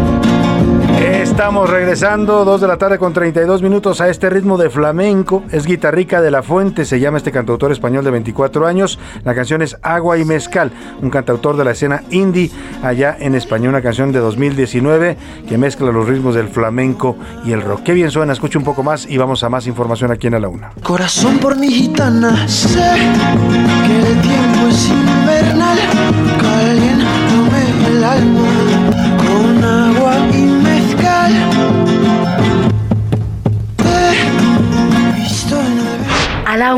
con Salvador García Soto. Y vamos a esta historia, esta, estas dolorosas historias. Hoy le preguntamos esto y es una pregunta dura. Yo cuando me la planteo, esto que le preguntamos de qué haría usted si un familiar cercano, esa persona tan querida, un- una madre, un padre, un hijo, un hermano, hasta un amigo, pues alguien conocido, eh, desaparece de pronto y no lo vuelve usted a ver, se sale un día y dicen, pues es que se fue a la escuela, iba en el camión, lo, se bajó en tal parte, pero ya no lo volvieron a ver y nadie sabe dónde está, nadie sabe quién se lo llevó, nadie sabe qué está, qué fue de él, si está vivo, si está muerto. Eso, eso que le preguntamos hoy y ese, eh, ahora que se lo estoy contando y se lo estoy diciendo, ese hueco que se siente en el pecho cuando uno piensa en esto, lo están sintiendo miles de familias mexicanas, más de 100 mil por lo menos según la cifra oficial que hoy se actualiza en la Secretaría de Gobernación. Este audio que le voy a poner es fuerte y es de una reunión precisamente de madres y familiares de desaparecidos en Jalisco. Se reunieron con las autoridades de Jalisco, con la Fiscalía de Justicia y el gobierno del estado para pedir apoyo. Están desesperados. Jalisco es uno de los estados con mayor índice de desaparecidos en México y dicen que no tienen ayuda para encontrar a sus familiares. Escuche usted. Señor gobernador, que el miedo más grande ya lo perdimos cuando nos arrebataron a nuestros familiares, cuando nos arrebataron a nuestros hijos de su trabajo, de su hogar, cuando nos los dejan en bolsas, cercenados, cuando en instituciones como el CEMEFO todavía nos revictimizan de uno a dos años para entregarnos a nuestros cuerpos. Así pedimos, por favor, y de la manera más cordial, que nos apoye para seguir con nuestra brigada, para seguir buscando a nuestros tesoros, a nuestros corazones, que hacen falta en su hogar.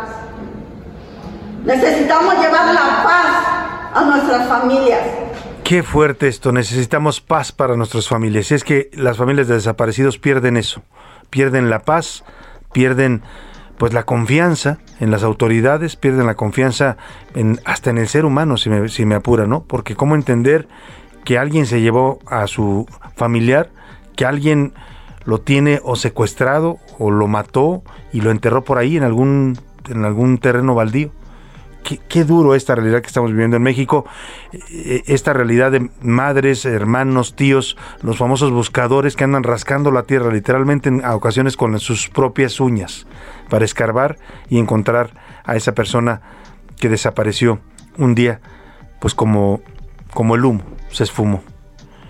Esto que le voy a presentar es un trabajo de Milka Ramírez porque la cifra de desaparecidos en México se sigue actualizando todos los días. La cuenta oficial ya va en 98.190 personas y cada día se suman más casos.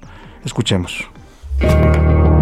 En México hay 98.190 personas desaparecidas, según el Registro Nacional de Personas Desaparecidas y No Localizadas de la Secretaría de Gobernación. A esto se le suma un aumento de 39 casos diarios en promedio. El registro abarca desde 1969 y fue creado en 2019 bajo la titularidad de la Comisionada Nacional de Búsqueda de Personas Desaparecidas, Carla Quintana Osuna. Las principales víctimas son hombres de entre 20 y 40 años y mujeres de entre 15 y 25 años. De las 98.190 personas desaparecidas, el 25% son mujeres y el 16% son niños, niñas y adolescentes. De entre los menores de edad, 55% son mujeres y 45% son hombres. Los estados más afectados durante este sexenio son el Estado de México, Ciudad de México, Nuevo León, Jalisco, Zacatecas, Tamaulipas, Michoacán, Guerrero, Guanajuato y Veracruz. Apenas el pasado 23 de diciembre, el subsecretario de Gobernación Alejandro Encinas informaba que la cifra era de poco más de 95 mil personas desaparecidas, número que a la fecha aumentó en más de 3 mil casos. Tenemos alrededor de 52 mil cuerpos sin identificar en las fosas comunes y en los servicios forenses del país. En un país donde tenemos una cifra ya que es superior a los 95 mil registros de personas desaparecidas y no encontradas, pues necesitamos con toda seguridad encontrar a muchos de ellos en esta lamentable situación. Mientras tanto, el registro sigue en aumento y son casi 100.000 familias mexicanas que pasan los días sin saber dónde están sus seres queridos. Para A la Una con Salvador García Soto, Milka Ramírez.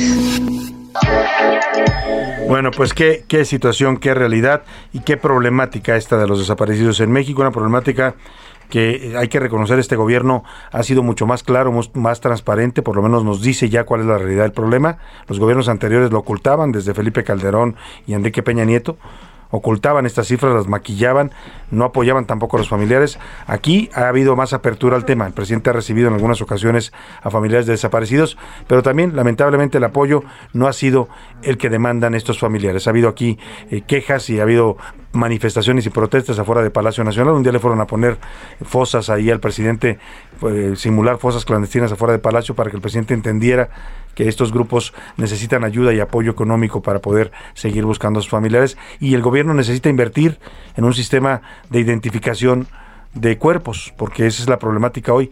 En muchos casos aparecen los cuerpos enterrados en fosas clandestinas, pero no se tiene todavía la tecnología ni la rapidez para identificarlos y para pues confirmar si se trata o no de personas que están reportadas como desaparecidas. Vamos a seguir de cerca el tema, por, su- por supuesto. Por lo pronto vamos a otro es otro tema que ya habíamos platicado aquí en este espacio, pero está volviendo a salir.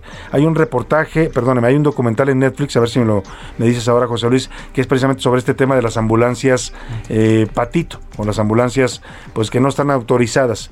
Se venden como servicios privados y operan en la Ciudad de México. En muchos casos se llama Familia de Medianoche. Lo puede usted ver en la plataforma de Netflix y tra- trata precisamente esta problemática. Ambulancias que están coludidas, lo mismo con los servicios de emergencia del 911 o que intervienen frecuencias oficiales y cuando escuchan una llamada de auxilio se van de inmediato al domicilio o que están corrompidos también con la policía y la policía les da el aviso, les dice acaban de pedir una ambulancia en tal parte y ellos se mueven con una ambulancia particular que en muchos casos no está certificada, que el personal tampoco está capacitado, pero que lo que hace es llega y recoge a la víctima, ya sea un accidente o una enfermedad, y le dice a dónde quiere que lo lleve. Y luego los llevan a los lugares en donde la persona dice, lléveme al hospital tal del IMSS, yo soy asegurado, lo llevan ahí, pero cuando llegan, le dicen a la gente, no sé si estén de acuerdo también con los guardias o con la gente de la clínica, pero le dicen, no, no podemos recibirlo, no hay espacio, no, no se puede, no se puede. Y ellos le dicen, oiga, no lo quieren recibir, ¿qué hago? ¿A dónde lo llevo? Y la gente, pues con la confusión, en el estrés de tener una emergencia, pues es que no sé qué hacer, si no me reciben aquí, no sé qué hacer. Y ellos sugieren, oiga, yo conozco una clínica muy buena, particular, nada más que le va a costar, tiene que pagar, pero si quiere lo puedo llevar ahí. Y resulta que los llevan a clínicas, en algunos casos tampoco plenamente certificadas, pero de los que ellos reciben comisiones por llevarles enfermos, accidentados, etcétera. Todo un tema este de las ambulancias eh, en la Ciudad de México está resurgiendo y ahora también el otro tema que se plantea, ya lo hemos comentado también aquí, es lo que tardan las ambulancias en llegar al lugar de un accidente, al lugar de una enfermedad, al lugar de una emergencia. En muchos casos ese tiempo es tan largo que es la diferencia entre la vida y la muerte. Carlos Navarro nos cuenta.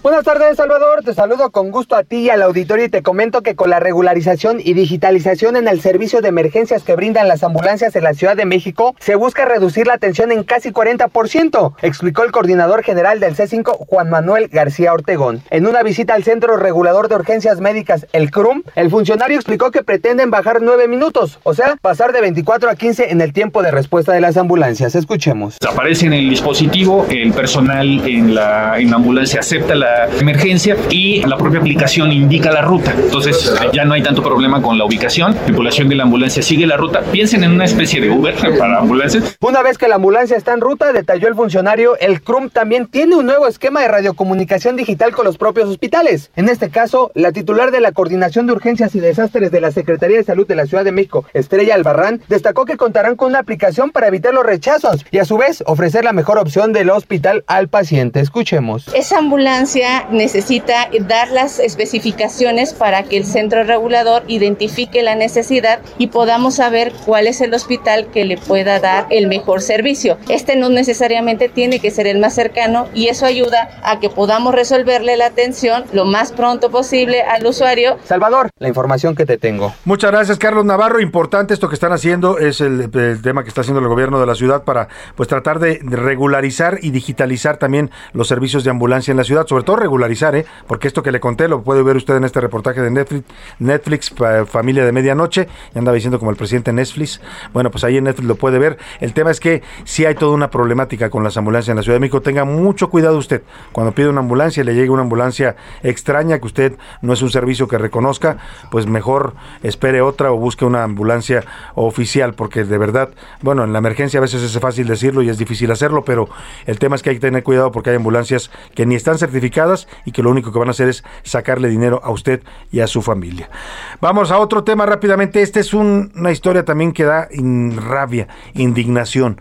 Si lo de los desaparecidos nos, le decía yo, remueve Híjole, es que yo cuando le hablo de esos temas y cuando pienso en esto me provoca una sensación, una presión en el pecho de angustia. Y este me provoca rabia, coraje.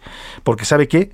Este señor que se ostentaba como diputado federal, Saúl Huerta, diputado federal por Morena, que aquí se lo dijimos en su momento porque tenemos este caso siguiéndolo desde que se dio a conocer esta noticia, en realidad era un depredador sexual que utilizaba su poder y su cargo para acercarse a familias de escasos recursos en Puebla, sobre todo en Puebla porque él es originario de allá, les ofrecía ayuda. Él manejaba muchos eh, tianguis, muchos eh, líderes de tianguistas. Entonces, lo que hacía es que ubicaba familias con niños entre 12, 15 años y la- los quería, los, les ofrecía ayuda. Les decía, yo te quiero ayudar, mándame a tu hijo para que trabaje en mi oficina. Les ofrecía que el niño iba a tener trabajo. Y las familias necesitadas decían, pues sí, es el diputado, que puede? No, el diputado le está dando trabajo a mi hijo, ¿cómo no? Claro, Ah, ve hijo, vete con el diputado. Y resulta que este señor abusaba de los menores. Hay dos denuncias por las que está siendo procesado en este momento judicialmente, pero se habla hasta de siete casos, siete denuncias, algunas de ellas no han sido presentadas formal- formalmente, pero sí han salido los familiares a denunciar que este señor, supuesto diputado, político de Puebla, Saúl Huerta, era un depredador de menores de edad. Escuchemos esto con Iván Márquez. ¿Cómo estás, Iván? Buenas tardes. Buenas tardes, Salvador. Así es, pues el exdiputado morenista Saúl Huerta ya tiene siete denuncias en su contra por agresión sexual de menores de edad. Esto luego de presentarse tres nuevas querellas en Puebla. Las víctimas señalaron que Huerta los engañó con la promesa de darles trabajo y en esa situación se aprovechó de ellas. Por lo que estos relatos concuerdan con las otras denuncias y así, tanto la Fiscalía Estatal de Puebla y de la Ciudad de México buscarán establecer el modus operandi. Recordar, Salvador, que las primeras cuatro denuncias son por delito de violación agravada y fue el pasado 19 de agosto cuando el ex legislador se entregó a las autoridades en calles de la colonia Roma en la capital. A la fecha, permanece en el reclusorio varonil Oriente. Salvador, mi reporte, buenas tardes. Muchas gracias, Oscar Mota. Ojalá y le apliquen todo, todo, todo el peso de la ley a este diputado. Y ojalá, bueno, no lo quiero desear a nadie, pero que paguen la cárcel por lo que ha hecho con estos niños a los que ha abusado sexualmente.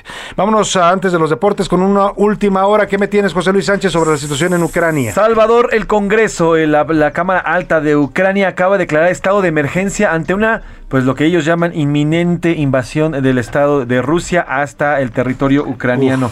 Los legisladores de Ucrania aprobaron el miércoles un estado de emergencia a nivel nacional en medio de estos temores de invasión. El Parlamento aprobó el decreto del presidente Volodymyr Zelensky que impone la medida de 30 días a partir de hoy en el estado de emergencia que permite a las autoridades imponer restricciones de movimiento, bloquear mítines y prohibir partidos y organizaciones políticas en interés de la seguridad nacional y de orden público en Ucrania. ¿Qué situación? Cada vez más tenso el asunto, se ve difícil una salida dialogada. Ayer estaba la amenaza de, de Biden de que pues ven venir ya la invasión rusa a Ucrania. Hoy justamente trato ese tema en las, en las serpientes escaleras. ¿Acaso habrá guerra?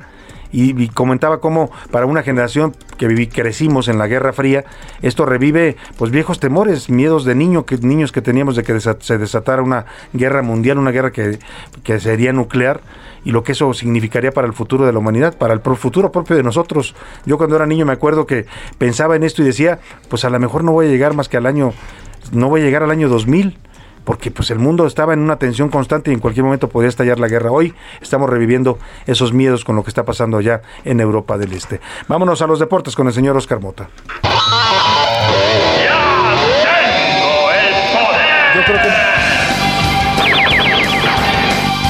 Oscar Mota, muy buenas tardes de nuevo, ¿cómo estás? Ahora sí le invirti- ahora sí le invirtieron, mi querido Salvador, a la presentación. Ahora me sí, gustó, me te gustó pusieron ahí que era de los Thundercats o de qué era. Pues, ¡ah, yo tengo Es el muy- poder! Ah. ¿Jimán? Era Jimán. Y mira, y- ay, háblenle por ahí al, poke, al puercomón. Al porque- puercomón, No, al no, Pokémon. Ya, ya- ya se, ya se resbaló, se resbaló Priscila ahí entre los eh, Thundercats y los Jimán. Oye, Oscar, es importante antes de que empieces con tus temas que nos expliques. Hay un cambio para la gente que se ganó los boletos. Primero tienes ganadores ya de los boletos para la NFL México y también dónde se van a recoger estos boletos. Sí, muy importante, mi querido Salvador, ya tenemos ganadores. Van a pasar a recogerlos este viernes, o sea, pasado mañana, en un horario de, de oficina a las instalaciones de El Heraldo de México, Insurgente Sur 1271. Así que este viernes en horario de oficina para que pasen obviamente a, a recogerlos.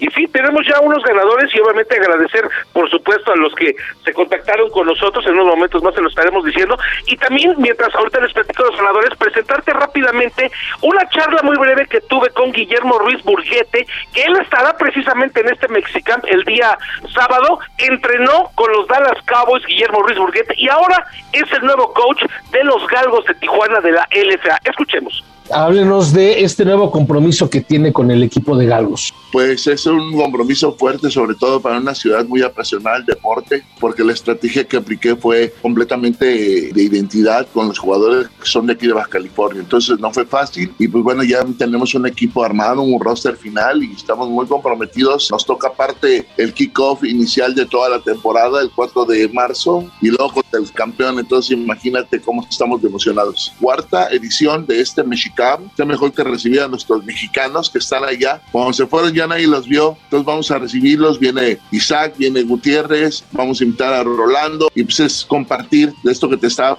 platicando, que todos lo ven muy padre y muy bonito, pero bueno, que conozcan la realidad en viva voz de estos jugadores. Ahí está, ahí está mi querido Salvador. Ganadores que ya se reportaron con nosotros, muchísimas gracias. Juan Pedro Pérez Velázquez, Francisco Gabriel Flores, Francisco Zacarías Ortiz Liñán, obviamente ahí su, su aplauso. Y también agradecer que se reportaron eh, a través de Twitter María Elena Cepeda Ponce. Entonces pueden recoger sus entradas para Mexicamp este viernes en el Heraldo de México, Insurgente Sur 1271, en horario de oficina.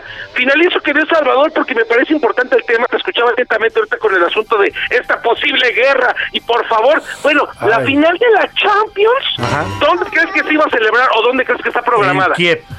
En San Petersburgo, Ah, Rusia. en Rusia. Sí, sí, No, sí. pues va a estar Entonces, complicado, ¿no? Porque es una zona que va a estar. Sí, mira, tocamos madera, Oscar. Ojalá no haya guerra, pero Sí. lamentablemente hoy el panorama se ve bastante tenso.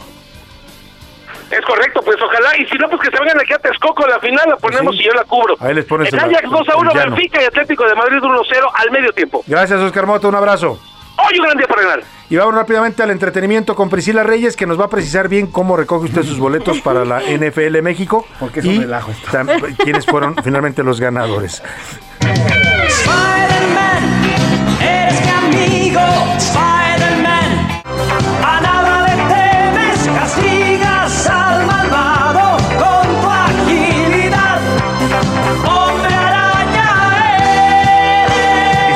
Me has hecho retroceder 40 años, 50 ¿Verdad que años. En el, sí? bueno, sí, 40 y tantos años. Tardes de, de- de entre semana, De y yo sentado frente a una televisión blanco y negro viendo El Hombre Araña. Justo este era el jingle de esos de, esos tiempos, Salvador, y lo quise poner porque siempre ponemos otras versiones. Sí, sí, sí. Y pues, ¿por qué no irnos Esta a era la de esta? la serie de televisión, Sí, así es. ahorita les voy a decir por qué estoy poniendo esto, pero vamos ahora sí, le faltó decir a Oscar Mota un ganador más, entonces A voy a repetir la lista completa. Completa. Los Ganadores. primero los de teléfono. Sí, y luego los de Twitter. Uno fue, estuvo en el multiverso. Ahorita les vamos a decir por qué, pero bueno, los de WhatsApp fueron Juan Pedro Pérez Velázquez, ya le mandamos el mensaje. Francisco Gabriel Flores, ya tiene mensaje. Francisco Zacarías Ortiz, ya tienen mensaje que ganaron y con las instrucciones para recogerlos. El multiverso fue Carlos Erubiel Gutiérrez Sánchez. ¿Por qué? Porque sí, así, así dejémoslo. Así lo dejemos. Carlos Erubiel Gutiérrez Sánchez también ganaste. Y Twitter, Marielena Cepeda Ponce. Todos contestaron correctamente y ahora sí las instrucciones para que se lo lleven. No hay nada de que se van a ir a Plaza Cárcel. No. No. Van a venir el viernes, este viernes, a las instalaciones de El Heraldo. Radio, que estamos en Avenida Insurgente Sur, 1271, Colonia Extremadura Insurgentes. Es la en Torre la alcaldía Carrachi. Benito Juárez. Pregunta sí. usted por la Torre Carrachi y ahí estamos. Tienen que venir este viernes en un horario de 10 de la mañana a 1 de la tarde y de 4 a 8 con una identificación. Aquí tienen la lista y tienen ustedes ya un mensaje en donde les explicamos cómo se dirigen al Heraldo Radio. Sí. Así de sencillo. Para que ahí ya simple. con su identificación, dígame, gané los boletos, vengo a recogerlos. ¿no? Y va a salir Ivanini, les va a poner su brazalete. y El sábado al Metro Velódromo y a Ajá. disfrutar de este espectáculo de la NFL México. Es correcto. Ahora sí, Salvador, ¿sabes por qué estábamos escuchando esta de ¿Por Spider-Man? hombre araña? Ustedes, cuando salió la película de No Way Home, eh, salió un meme en donde salen tres Spider-Man de caricatura Sí, señalando. el famoso multiverso, ¿no? Y se hizo un meme famosísimo. Ay, pues son unas linduras. Lo pueden eh, ver en mi Twitter en arroba Priscila P. Reyes. Ya se tomaron, hicieron realidad el meme. No me. Maguire, Tom Holland y Andrew O sea, Garfield. los tres Spider-Man. Los, los tres están también señalando, está padrísima la foto. Y lo que pasa es que tuvieron ellos una sesión de foto en donde están promoviendo que ya viene, ahora sí, el, eh, eh, la película de No Way Home, ya versión ya para casa, para poderlas ver. Ya en Entonces, plataformas. hay muchísimas fotos ya que se filtraron donde se están riendo, están juntos, etcétera. Pero esta foto está extraordinaria porque cada quien está con su uniforme de Spider-Man tal cual. es el de Ajá, Tobey Maguire como es el de Toby, película, ¿no? así es, y se están señalando y bueno, es una sensación, ahorita están por todos lados volviéndose virales con esto Salvador, así es que pues ya están y ese meme fue original de un de la caricatura de los años 60 de Spider-Man, Salvador.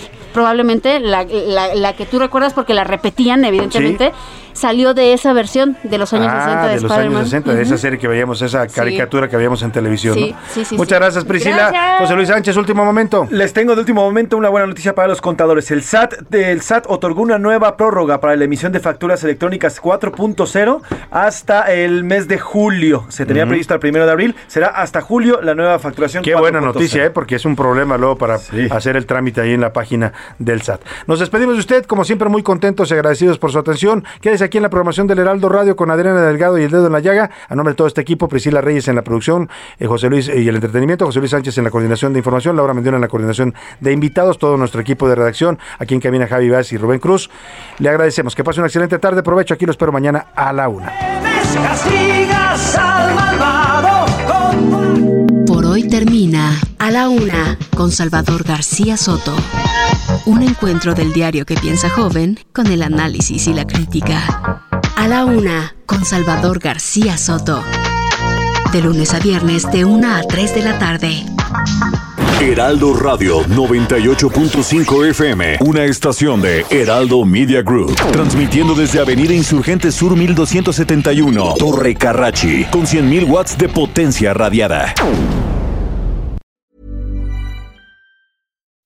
When you make decisions for your company, you look for the no brainers. If you have a lot of mailing to do, stamps.com is the ultimate no brainer. Use the stamps.com mobile app to mail everything you need to keep your business running with up to 89% off USPS and UPS. Make the same no brainer decision as over 1 million other businesses with stamps.com. Use code PROGRAM for a special offer. That's stamps.com code PROGRAM.